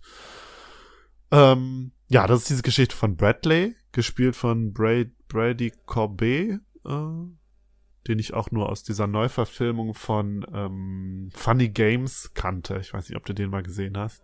Aber ganz bestimmt nicht. Ja, sehr gut. ja, ganz, ganz schlimmer Film. Ja, Und Also- äh, ich weiß alles über ihn, weil ich ihn komplett gehört habe bei Ah, ja. Ruined, aber ich weiß, dass ich ihn auf gar keinen Fall sehen werde. Das ist so ziemlich das schlimmste Horrorgenre, was ich mir vorstellen kann. ja, das ist auch einer der schlimmsten Filme, die ich je gesehen habe. Also, ist, ja. Ähm, die andere Geschichte ist die von Neil, gespielt von Joseph Gordon-Levitt, Mhm. der ja auch äh, da, da noch ganz am Anfang von seiner Karriere stand. Ähm, und Neil äh, ist Ich halt. habe mal geguckt. ja, Stimmt gar nicht. Der sieht Nee? wahnsinnig jung aus in dem Film, aber der hat schon ganz viel, viele Filme gemacht. ah, okay. weil er Aber irgendwie Filme gemacht hat, seit er zehn ist oder so. Aber, okay. aber er spielt ihn ja tatsächlich ab dem Alter von 15, aber er ist in Wirklichkeit schon viel älter in dem Film. Ja, Der sieht einfach auch viel jünger aus, als er ist. Total. Und Neil ist halt, äh, der wird so der, der geht dann der Sexarbeit nach und äh, redet sich ein. Äh, das wäre ja Liebe gewesen zwischen ihm und dem ähm, Coach. Und Genau. äh, das wäre ja so sein Typ. Also er wird einfach auf ältere Männer stehen und äh, wird das irgendwie, ja, genießen. Irgendwie. Ja, merkwürdigerweise wird, wird es am Anfang des Filmes so erzählt, dass er quasi anfängt mit diesem Begehren, also dass er schon auf den, hm, auf, auf eigentlich immer auf die Freunde seiner Mutter steht, die irgendwie wechseln. Oder Ja. sehr häufig wechseln. Das ist irgendwie auch so ein, das gehört irgendwie so zur Handlung. Ja, die dass Mutter er quasi, ist halt, die Mutter ist halt auch nochmal so eine Figur für sich irgendwie, ja. Ja, auf jeden Fall. Ähm, dass er quasi schon als achtjähriger Junge genau wusste, dass er da irgendwie sexuelle Gefühle hat für ältere Männer. Und insofern wirkt dieses, also er wird dann vom Coach äh, quasi bezirzt, mit ihm zu ihm nach Hause zu kommen und der hat dann irgendwie so ein Spieleparadies und na, letzten Endes führt es dann halt zum Missbrauch durch den Coach, aber ein bisschen erzählt er sich das selber, als dass er die Kontrolle hat in der Situation, weil er das ja eigentlich wollte und so. Und der Film schwankt auch immer so ein bisschen hin und her, was ihn halt so schwierig zu gucken macht irgendwie. Weil natürlich ist er nie an irgendeinem Punkt in, in der Kontrolle als achtjähriger Junge, aber der Film erzählt das halt ein bisschen so. Jedenfalls Ja, und das, Anfang. genau, das ist sein, sein, sein Coping-Mechanismus, der Mhm. er dann einsetzt. Und da habe ich, ich habe auch nochmal nachgeguckt. Also am Anfang, klar, schildert er der, da, wie er irgendwie die, seine Mutter mit dem, mit so einem Typen beim Sex beobachtet und ihn das irgendwie erregt. Hm. Und, aber er sagt, also es wird dann nicht ganz klar, ob das jetzt vor der Begegnung mit dem Coach und Stimmt. der ersten Missbraucherfahrung war oder danach. Und man merkt erst später, ah, okay, das ist halt alles diese rückblickende falsche Erinnerung vielleicht auch, die da stattfindet. das kann gut sein. Und dann So wird habe ich das nämlich gedeutet. Und das Ganze Sinn wird ja ergeben. parallel erzählt. Und das fand ich halt das, das wirklich, äh, wenn man so will, geniale an dem Film, dass er das parallelisiert mit dem, mit der Erinnerung oder der falschen Erinnerung eben von, äh, wie hieß er jetzt? Bradley? Bradley? Brian, glaube ich. Also ich habe mir Brian aufgeschrieben, aber es kann auch, ist ja auch egal. Bradley Brian grob ja, gesprochen. oder Bradley heißt der Schauspieler. Ich weiß es nicht. Brian äh, Leckie habe ich mir aufgeschrieben. Ah ja, Und okay. Neil McCormick. Ich, ja. Ähm, dass er halt sich dann an dieses UFO erinnert. Und dann ist mir irgendwann klar geworden, ja, das mit dem UFO ist genauso eine falsche Erinnerung wie die daran, dass äh. Neil sich einredet, er würde tatsächlich auf, also von sich heraus einfach auf alte Männer stehen, ältere, Genau. also als Kind auf Männer stehen und so. Und dass das alles aber nur ein Ergebnis letztlich oder so eine äh, retrograde äh, Erinnerung ist Korrektur, verfälscht. Ja, irgendwie Ja. so, um irgendwie klarzukommen mit dem. Na, also ich meine, man sagt ja immer so Stockholm-Syndrom, aber es ist ja irgendwie kein psychologischer Begriff, aber irgendwie so Identifikation mit dem Aggressor, also dass du irgendwie mit demjenigen, der dich so krass traumatisiert hat, dass du da dann Mhm. irgendwie dich identifizierst oder so. Also, ne, wieder mal, ich bin da kein Experte und so, aber das, das ist halt das, was der Film erzählt. Und das, Genau. Bei Neil kommt ja auch noch dazu, dass er quasi in diesen Dreierkonstellationen sich jedenfalls für sein Gefühl garantiert mitschuldig gemacht hat, weil er halt den, den äh, Brian damit reingezogen hat, quasi in diese Abhängigkeit. Der hat ja ein genau, bisschen das den kommt dann ja ganz am. Ende erst raus. Ja, genau. Dass er so ein bisschen sich zum Komplizen hat machen lassen. Oder Ja. eben halt auch natürlich gezwungen war, so. Und das Ja. kommt ja ganz am Ende dann erst raus. Äh, wenn die beiden sich dann endlich treffen und Genau. äh, Neil ihm das erzählt, was tatsächlich passiert ist. Und das ist, ja, so der schockierende, nochmal so einer der schockierenden Höhepunkte des Films, so, Ja. man halt weiß, was da dann wirklich, oder erfährt, was da dann wirklich passiert ist. Ja. Und äh, die Zeit in New York von Neil. Habe ich, als, da habe ich auch gedacht, oh, also der Film ist ab 18, Ja. ja. Und ich habe gedacht, ja, gut, gut, dass der ab 18 ist, weil, äh, also, ich bin froh, dass ich den nicht als Jugendlicher gesehen habe. Weil, ja, ernsthaft. Also auch, also jetzt abgesehen von dieser Missbrauchsgeschichte, wie, was er dann in New York erlebt, ist dann ja auch nochmal richtig krass, wo er dann, also er verlässt dann halt die kleine Stadt und äh, genau, ich hatte ja noch gesagt, vielleicht müssen wir auch noch, noch drei Personen erwähnen. Einmal seine Mutter, die Mhm. ist irgendwie noch ziemlich jung und äh, ist halt Alkoholikerin und äh, ja, ist halt jetzt keine klassische Mutterfigur für ihn. Also das ist, die scheinen so ein ganz gutes freundschaftliches Verhältnis zu haben, aber sie bietet ihm halt nicht den Halt, den er vielleicht gebraucht hätte. Im Gegenteil, ich glaube, er, er muss auch viel für sie machen. Sie fragt ihn wahrscheinlich auch nie, wo er sein Geld her hat oder so. Ja, eine sehr ambivalente Figur. Ja, ne? auf jeden Irgendwie. Fall. Ähm, Dann seine beste Freundin. seine beste Freundin, ja. Die Wendy. Schwester, Schwester von Buffy. Genau, Dawn. Michelle Trachtenberg, die Ja. hier zeigt, dass sie schauspielern kann. Was, was ihr bei Dawn, also der, niemand mag Dawn, aber da, da, das wird ihr einfach auch schwer gemacht mit Dawns Charakter. Und man mag Michelle Trachtenberg jedenfalls bei Buffy nicht so richtig. aber hier, ich finde, die kann, to- also die spielt einfach total gut. Und, ähm, genau, ist halt seine Freundin, hat aber auch so ein ambivalentes Verhältnis zu ihm oder wie sie dann irgendwie einmal seinem dem Dritten im Bunde quasi in der üblichen Dreierkombination ähm, gegenüber sagt, dass er halt so ein so ein schwarzes Loch hat an helle, anstelle eines Herzens. Ähm, das heißt, der, der der kann einfach extrem selbstsüchtig sein und ja irgendwie hat sie irgendwie sie ist in ihn verliebt, glaube ich, aber sie hat schon vor langem irgendwie aufgegeben zu hoffen, dass da irgendwas zurückkommt. Ja? Ja, und äh, du sagst, der dritte im Bunde, Eric, der ja eigentlich die beste Figur des Films ist und Mhm. einfach so der schwule Kumpel und total positiv und selbstbewusst und irgendwie nur supporting und äh, ja, äh, immerhin gibt's den, ne? Ja, genau. Hat mich erinnert an ähm, My So-Called Life. Und da. Oh Mann, wieso weiß ich seinen Namen gerade nicht? Aber man kennt diese Figur. Also man kennt diesen Den schwulen besten schwulen Freund. Kumpel. Ja, Ja. natürlich. Der so ein bisschen äh, Paradiesvogelmäßig ist. Vom Auftreten her. Ist natürlich auch ein Klischee. Und äh, aber ich fand ihn halt sehr überzeugend und war, wie gesagt, froh, dass es ihn gab irgendwie. Und er ist, war, glaube ich, auch in Neil verknallt, aber hat irgendwie auch gemerkt, ja, nee, das geht nicht. Und freundet sich dann aber mit, äh, ich habe jetzt hier Bradley, Brian, wie auch immer, an. Und das fand ich auch total toll, dass die beiden sich anfreunden irgendwie. Ja. Ich habe es gerade noch Da. gegoogelt. Wilson Cruz natürlich, der Schauspieler in My So-Called Life, ähm, an den er mich sehr erinnert. Und das Ah. ist Hugh Culber in Discovery. Ja, Genau. My So Called Life habe ich aber auch nie geguckt. Oh, ist mit fantastisch. der Mit Claire ist Danes Mit Claire Danes, genau. Ich glaube, meine Schwester hat das geguckt. Ist das auch mit dem Jared Leto? Jared Leto. Ach, ja, mein, doch, meine Schwester hat das geguckt. Die hat das Ja, geliebt, ja. das ist großartig. Ah. Auch eine Dreierkombination. Ganz klassisch. Mit Wilson Cruz, Claire Danes und Jared Leto. Außer dass natürlich Jared Leto und Wilson Cruz nie was miteinander anfangen, aber das sind die beiden, die man shippt. Wusste gar nicht, dass das Wilson Cruz ist, aber an die Figur erinnere ich mich natürlich trotzdem. Mhm. Ja, es macht auf einmal alles Sinn. Ja, ähm, ja.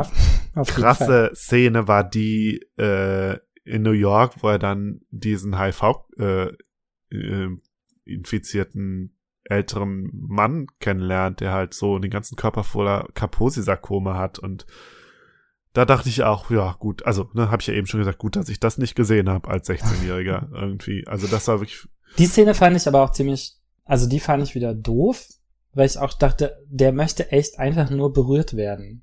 So. Und it's a thing. Also, ähm, der, der wartet überhaupt keine Sexdienstleistung oder so, sondern der will einfach nur jemanden, der ihn anfasst. Weil er sich schon so aufgegeben hat, ne? Weil er irgendwie, ja.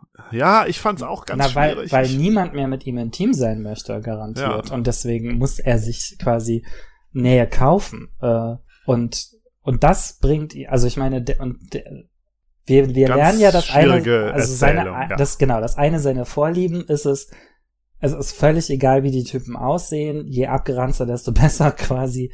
Ähm, der, der kriegt einen Kick da, dadurch, dass er es mit Leuten macht quasi, die, äh, sagen wir, möglichst weit von Normschönheit abweichen oder so. Und in dem Fall schüttelt's ihn dann aber. Und das findet er ganz schlimm, dass er das machen muss. Und das ist so ein Wake-up-Call, wo ich dann denke, okay, das ist jetzt die eine, also da finde ich Sexwork mal total wichtig und positiv an der Stelle. Einfach nur Berührung oder Kontakt herzustellen für jemanden, der das wahrscheinlich überhaupt nicht mehr hat. Und der Typ ist ja nicht übergriffig oder so.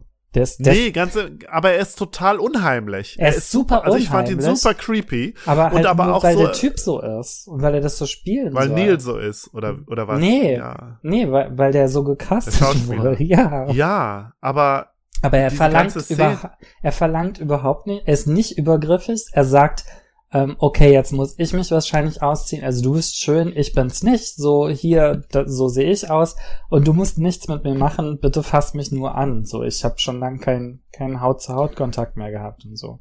ja, Und natürlich spielt das dann in der Zeit mit den Ängsten der Ansteckung oder so. Aber, total, ja, ja. aber das ist halt voll unfair. Weiß, in dieser Szene. Also, ich meine, die Vergewaltigung ist tausendmal schlimmer dann, die, die dann folgt. Ja, Aber, ja. aber es ist ein bisschen fies, das hier als Vorstufe für die Vergewaltigung zu benutzen, so. Also, weil in dem Film ist es ja ein bisschen so, ähm, so, du hattest diesen Warnschuss quasi, ähm, aber dann, dann findest du einen Job, also dann, dann findet er ja einen Job in New York und dann könnte er regulär arbeiten und sein Geld auf, ich sage in Anführungsstrichen, ehrliche Weise verdienen. Und dann äh, fällt er ja wieder zurück, also wo, wodurch man sieht, dass äh, Sexarbeit in seinem Fall eben nicht eine Dienst, also nicht eine Dienstleistung ist oder eine Erwerbsquelle, sondern irgendwie Ja. auch was Pathologisches hat. Ja, ein Ergebnis des Traumas, ne? Ja, genau. Und, Mhm. und, und dann kriegt er halt, ja, und dann wird er halt vergewaltigt. Und Ja. das ist dann so ein, das hat so ein bisschen was von, siehste, äh, wärst du mal nicht und so. Also das hat irgendwie so ein bisschen was komisch Moralisches. Abgesehen davon, dass die Vergewaltigungsszene halt furchtbar ist. Hm. Ja, weiß ich nicht. Ja, müsste ich noch mal drüber. Also ich bin immer noch sehr im, in, im Verstörtsein an der Stelle. Ich, da konnte ich dann noch nicht weiter drüber nachdenken. Ja, also es sind ja so drei. Er hat ja so, es werden ja so drei Szenen gezeigt. Einmal halt so ein so ein äh, Bodybuilder-Typ in so einem in so einer schicken Wohnung, wo er dann irgendwie ihn dann halt ficken soll. Und dann Ja, aber die irritiert ist, dass er ein Kondom nutzen soll. Das kommt ja ganz ziemlich am Anfang. Die fand ich super positiv. die, Die- war die- positiv. Also wir die sehen Szene so mochte ich voll gerne, weil da dachte ich, okay, das ist jetzt der kleine Junge, der kommt Ja, in die große Land, Stadt. ne? Genau, Ja. vom Land. Der macht jetzt sein Sexding und so. Und dann bringt ihm der Erste erstmal bei, hör mal, erstens, hol dir dein Geld vorher. Zweitens, benutzt Kondome. Wir sind in den 90ern. So, das fand ich irgendwie super sympathisch. Da dachte ich noch so, na, dann steht ja jetzt der Karriere im Big Apple nichts mehr im Weg. Und dann geht's halt einen komplett anderen Weg, ja. Ja, ja, es sind halt so drei Erlebnisse, die er dann da hat. Genau. Genau. Und dann das mit dem HIV-Kranken, HIV-Infizierten und dann das mit dem, mit seinem Vergewaltiger dann am Ende. Also mit so einem ganz brutalen Typen, der ihn dann da richtig Ja, fertig der macht. ihn ja. erst nach Hause fährt und dann will Ja. er eigentlich raus, also er will quasi den Kontakt abbrechen, weil er sich unwohl fühlt und dann hat er das aber zu spät gemacht und der Typ schlägt ihn dann zusammen und bewusstlos und vergewaltigt ihn. Ja. Ja. Ja. Und dann gibt's halt, dann fährt er wieder nach Hause zu seiner Mutter und die Mutter deckt das irgendwie und sagt, er hatte einen Unfall gehabt, also weil er Mhm. jetzt äh, verletzt ist so. Und dann trifft er halt, weil dann, genau, dann haben wir, dann ist, ist ich nenne ihn jetzt einfach weiter Bradley, ich gucke jetzt auch nicht nochmal nach, sitzt dann bei ihm zu Hause auf der Couch und hat dann irgendwie raus, ich weiß auch gar nicht mehr, wie, es- wie er dann auf Neil gestoßen ist, auf seinen Namen und so, wie er da die Verbindung überhaupt ge- ge- hergezogen hat. Er ist auf jeden Fall von dieser Theorie mit den Außerirdischen ist er weg. Er hat sich an dieses Baseballteam erinnert. Ah, ja, Also- ja. Er hat sich erinnert, dass er in diesem Baseballteam war und dann hat er das Baseballteam ja in der örtlichen Bibliothek recherchiert, hat ein Foto gefunden, ein Abschlussfoto. Da hat er sich an den Jungen erinnert, also an das Bild, da hat er das Bild von Neil gesehen. Äh, dann hat Wendy, glaube ich, das Bild kaputtgeschlagen und auf die Rückseite geguckt. Oder Anna. Nee, Anna, diese, die, diese, äh, die, die andere Frau, die auch entführt wurde von Aliens. Ja, Ähm, genau, die hat ihm dann auf der Rückseite gezeigt, dass da N. McCormick draufsteht und dann hat er die ganzen McCormicks durchtelefoniert oder ist besser gesagt gleich zu deren Häusern hingefahren. ja, Und so kam er dann auf die genau, Schwelle ja, ja. von Nils Eltern oder Nils Mutter. Ja, und dann haben wir dann dieses Gespräch, wo, wo dann halt irgendwie alles klar wird und dann auch klar wird, dass die beiden auch noch als Kinder noch mal eine Begegnung separat hatten, wo irgendwie, ja, da auch Neil schon den Bradley schon total fertig gemacht hat, indem er irg- irgendwie so äh, Raketen in den Mund gesteckt hat, so Silvesterraketen, Halloween-Raketen und dann, ja, das war ja äh, der Halloween-Abend, an dem er Ja, dann, genau. genau einmal von dem Typen, also einmal von Neil fertig gemacht wird. Das ist ja irgendwie schon drei Jahre später. Also Neil erzählt ja, dass in diesem Sommer, an dem die, also es gab einen Sommer, in dem der Coach irgendwie dieses Verhältnis hatte mit ihm. Und es dauerte auch nur einen Sommer, weil dann war der Coach irgendwie weg. Also wahrscheinlich Ja. angezeigt worden. Und drei Jahre später gab es dann Halloween, da hat er irgendwie ähm, Bradley oder Brian gemobbt quasi mit Wendy zusammen Ja, wo Wendy dann das erste Mal gesehen hat, dass das irgendwie irgendwas erheblich nicht stimmt mit, mit ähm, Neil. Ja, Und dann hatte er irgendwie so eine Art, also Brian hatte dann irgendwie so eine Art Blackout und kommt dann wieder zu sich und dann ist der Coach da. Und dann gibt's, glaube ich, nochmal ein Vergewaltigungserlebnis zwischen Ja, Brian und so, dem Coach. ja. Aber von dem erfahren wir nie was. Und wir wissen auch nicht, warum der Coach nach drei Jahren plötzlich wieder da ist. Das Hm. habe ich auch nicht so ganz verstanden. Naja, der Film endet aber halt mit so, mit diesem, mit der Wahrheit irgendwie. Die beiden Genau. kommen hinter der Wahrheit, hinter der Wahrheit, hinter die Wahrheit und es ist irgendwie kein Happy End. Kann es ja auch irgendwie nicht geben, Nee. sondern vielleicht irgendwie der Beginn einer Aufarbeitung oder so. Ja, also der entscheidende Schritt ist, glaube ich, dass, dass Neil quasi auch über seine Täterschaft spricht, sozusagen. Also wobei es ja keine Täterschaft sein kann, weil er halt acht ist zu dem Zeitpunkt, aber War eine gefühlte. Verstrickung, ja. Ja, Ja, ja. genau. Ja, und das ist halt so das, das Schlimme eben auch an Ja, dem genau. Film, dass du halt, ja, genau darauf der, der, in die Wunde wird der, der Finger quasi gelegt, so, so komplex schlimm ist das halt, oder kann es halt sein mit Missbrauch und dem daraus Ja. resultierenden Trauma, ja. Ja. Ja, harter, harter Wie kommen wir Tobak. da jetzt wieder raus, ne? Ja. Ich würde den Film trotzdem, ich fand ihn wahnsinnig gut, also auch jetzt beim Ja. zweiten Mal gucken und Also ist der beste Film von Araki auf jeden Fall, würde ich sagen. ja. ja. Und weil er, weil er so klassisch filmisch erzählt ist. Also alle spielen total gut oder so, aber es hat überhaupt nicht diesen, es hat nicht diesen Authentic, dieses Authentic-Gefühl von den frühen 90ern oder so. Sondern Nee. es arbeitet viel mehr mit konventionellen filmischen Mitteln und so. Ja. Es ist wirklich auch interessant erzählt. Die Schauspieler sind alle ziemlich fantastisch. Du erwähntest vorhin My Private Idaho im Vorgespräch. Richtig, genau, ja. Die haben, beide Filme haben sich irgendwie, und das habe ich jetzt erst gemerkt, in meiner Erinnerung so zusammen äh, vermischt irgendwie. Ich kann mich aber nicht dran erinnern, wann ich Mysterious Skin das erste Mal gesehen habe. Ich habe den irgendwann gesehen in meinen Zwanzigern vermutlich. Aber ich, Na, vor ich er hat mich 2006 da, kannst du ihn ja nicht gesehen haben. Das stimmt. Aber dann habe ich ihn mit 26 gesehen, vielleicht. Das haut hin. Ähm, aber in meiner, in mein, ich, ich, ich fand ihn damals, glaube ich, nicht so krass schockierend wie jetzt, als ich ihn jetzt wieder gesehen habe. Huh.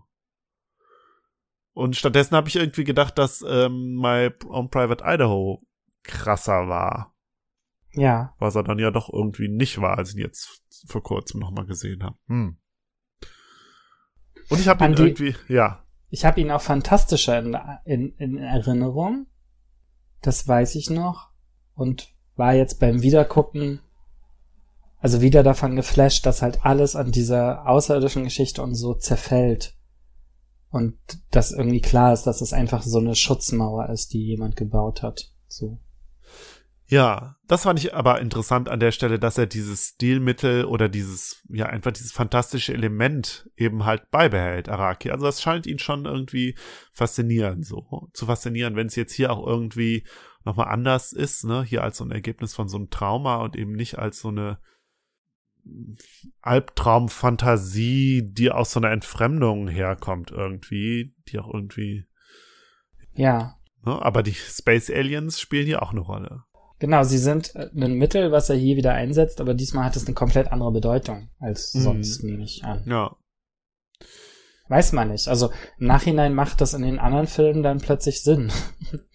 Oder so. Also weil zumindest bei Now Ap- Apocalypse, worauf wir noch zu kommen, Ja. sprechen kommen, vergewaltigt das Alien auch.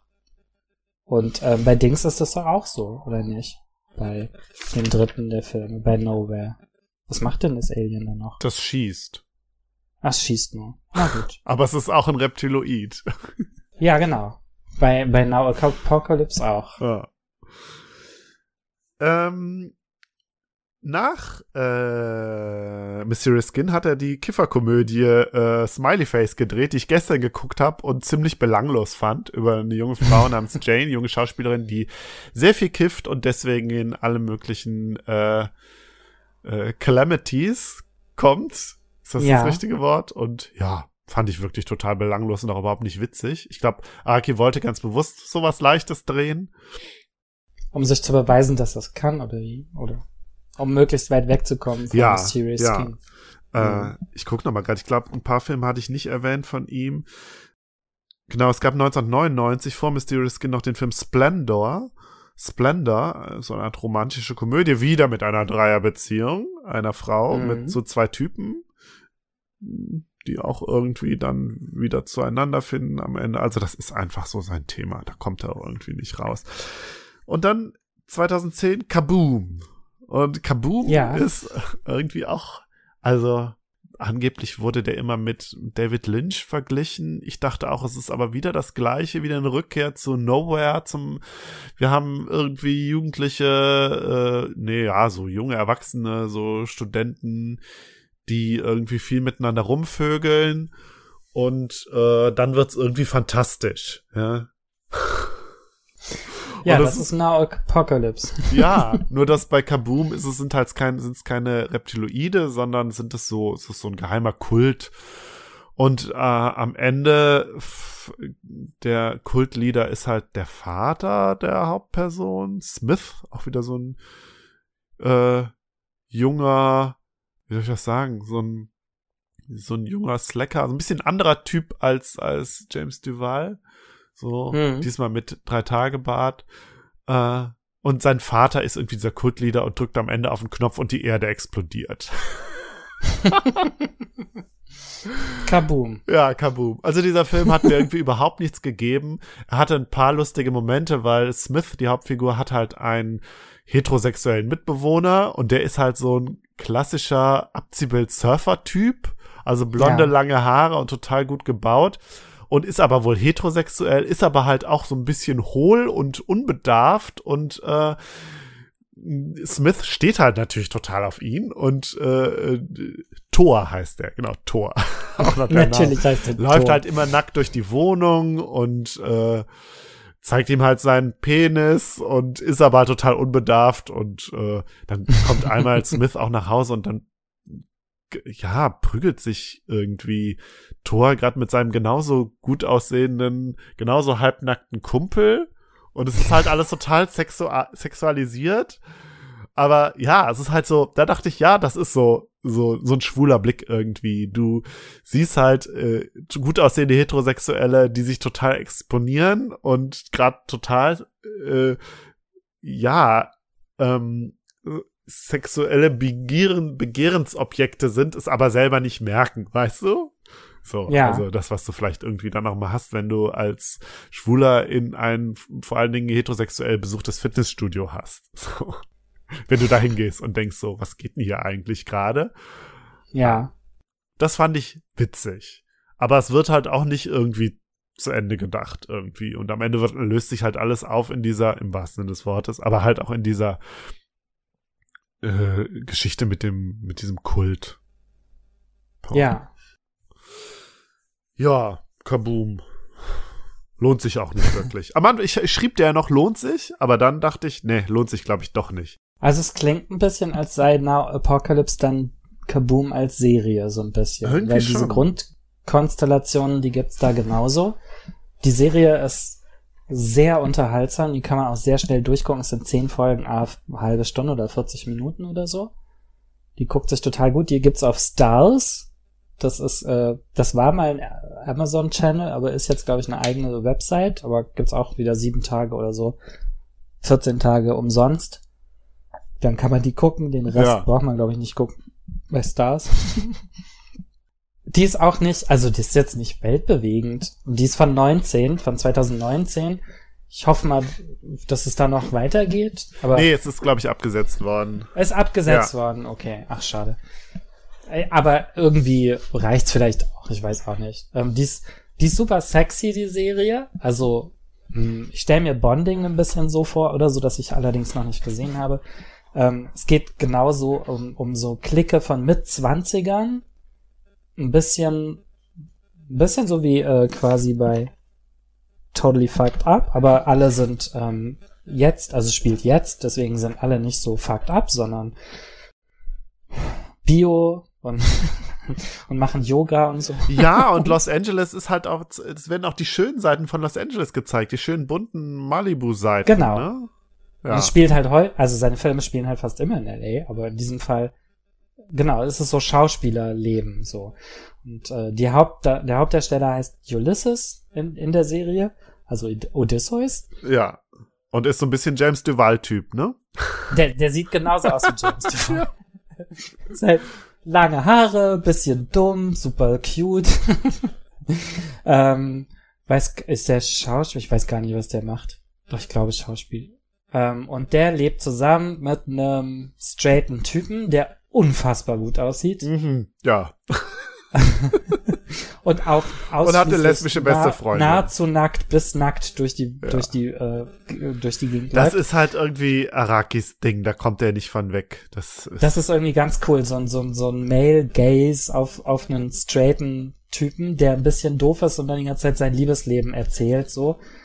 Ähm, und, und der wächst einem aber extrem ans Herz, dieser Freund. Ähm, ich überlege gerade, der heißt Barnabas? Nee, Ford? Ach, ich weiß gerade nicht. Ja, Ford, genau. Ford heißt der. Natürlich heißt der Ford.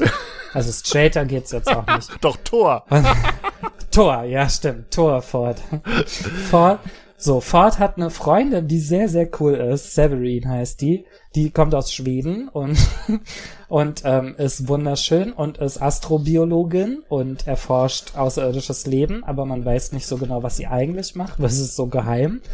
Und die möchte immer nur eine offene Beziehung. Und Ford kommt da überhaupt nicht mehr klar, weil er wahnsinnig gut aussieht, aber er kommt also dann hat er irgendwie äh, auch so Eskapaden oder hat dann dann haben sie irgendwie mal Sex zu dritt oder so. Und dann versucht sie ihn immer dazu überreden zu überreden mit einem anderen Typen und ihr Sex zu haben, also diese angestrebte Dreier mit zwei Männern ähm, die Araki. Das kommt mir alles so bekannt vor. Genau, das ist das Araki-Dreieck sozusagen.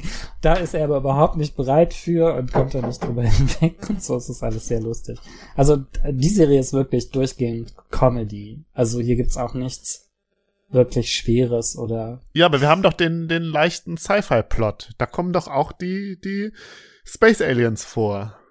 Genau, die Astrobiologin Severin forscht halt an irgendeinem so merkwürdigen Projekt mit zwei deutschen Zwillingen, Klaus und. Klaus und Klaus? Nee, Klaus und Karl, glaube ich, oder so. Die natürlich dann auch irgendwann mal Sex mit ihr haben.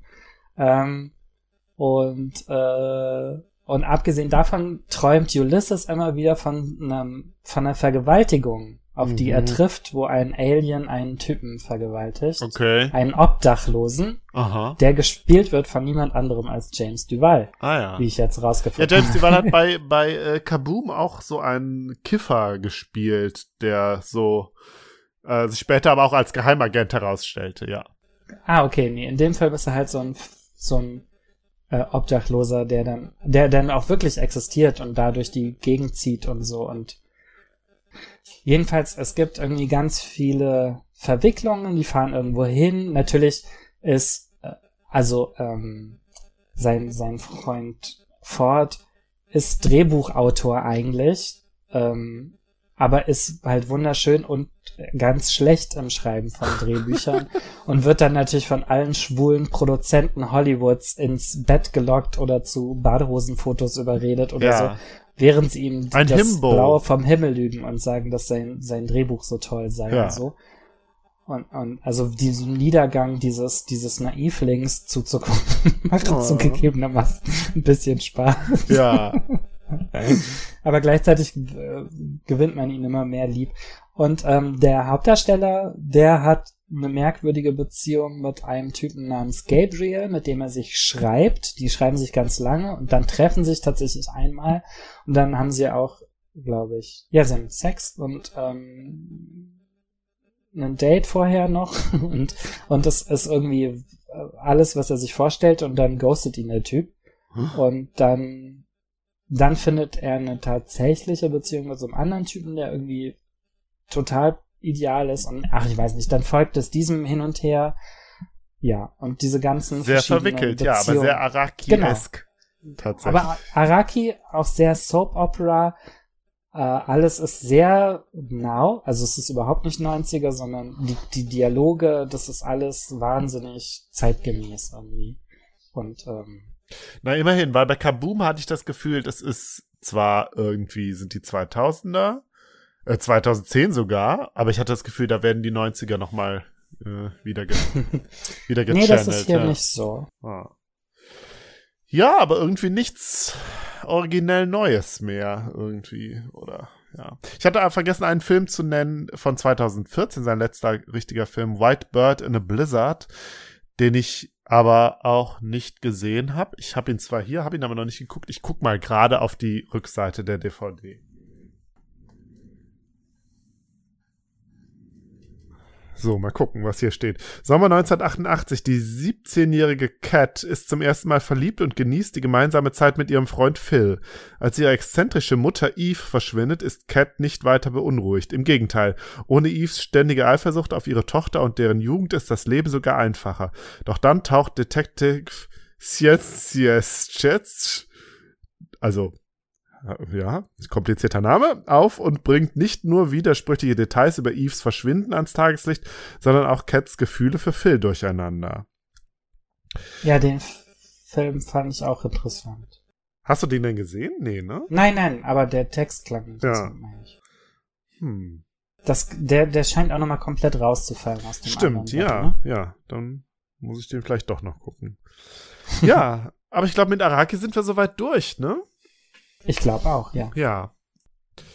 Ja, also ich glaube, ich bleibe dabei, äh, bester Film Mysterious Skin, aber sollte man äh, nicht nur ab einem bestimmten Alter tatsächlich gucken. Natürlich erst ab 18, vielleicht sollte man aber auch erst ab 21 gucken, keine Ahnung. Ja, und wenn man, wenn man seine, seine Campy-Zeit, seine campige Seite sehen will, dann kann ich Dings auch empfehlen. Ähm, Now Apocalypse.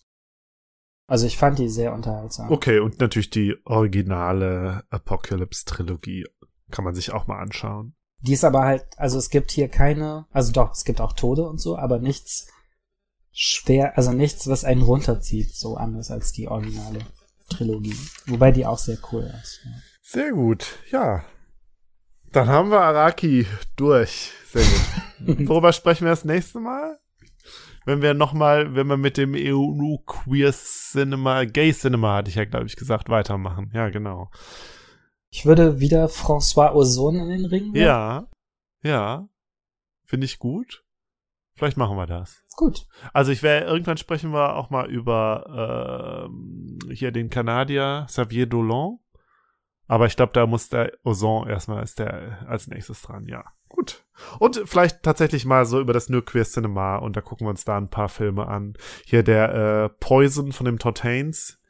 Ich glaube, der, den fändest du auch interessant. Sagt mir gerade nichts. Sagte mir bis vor kurzem auch nichts. Poison.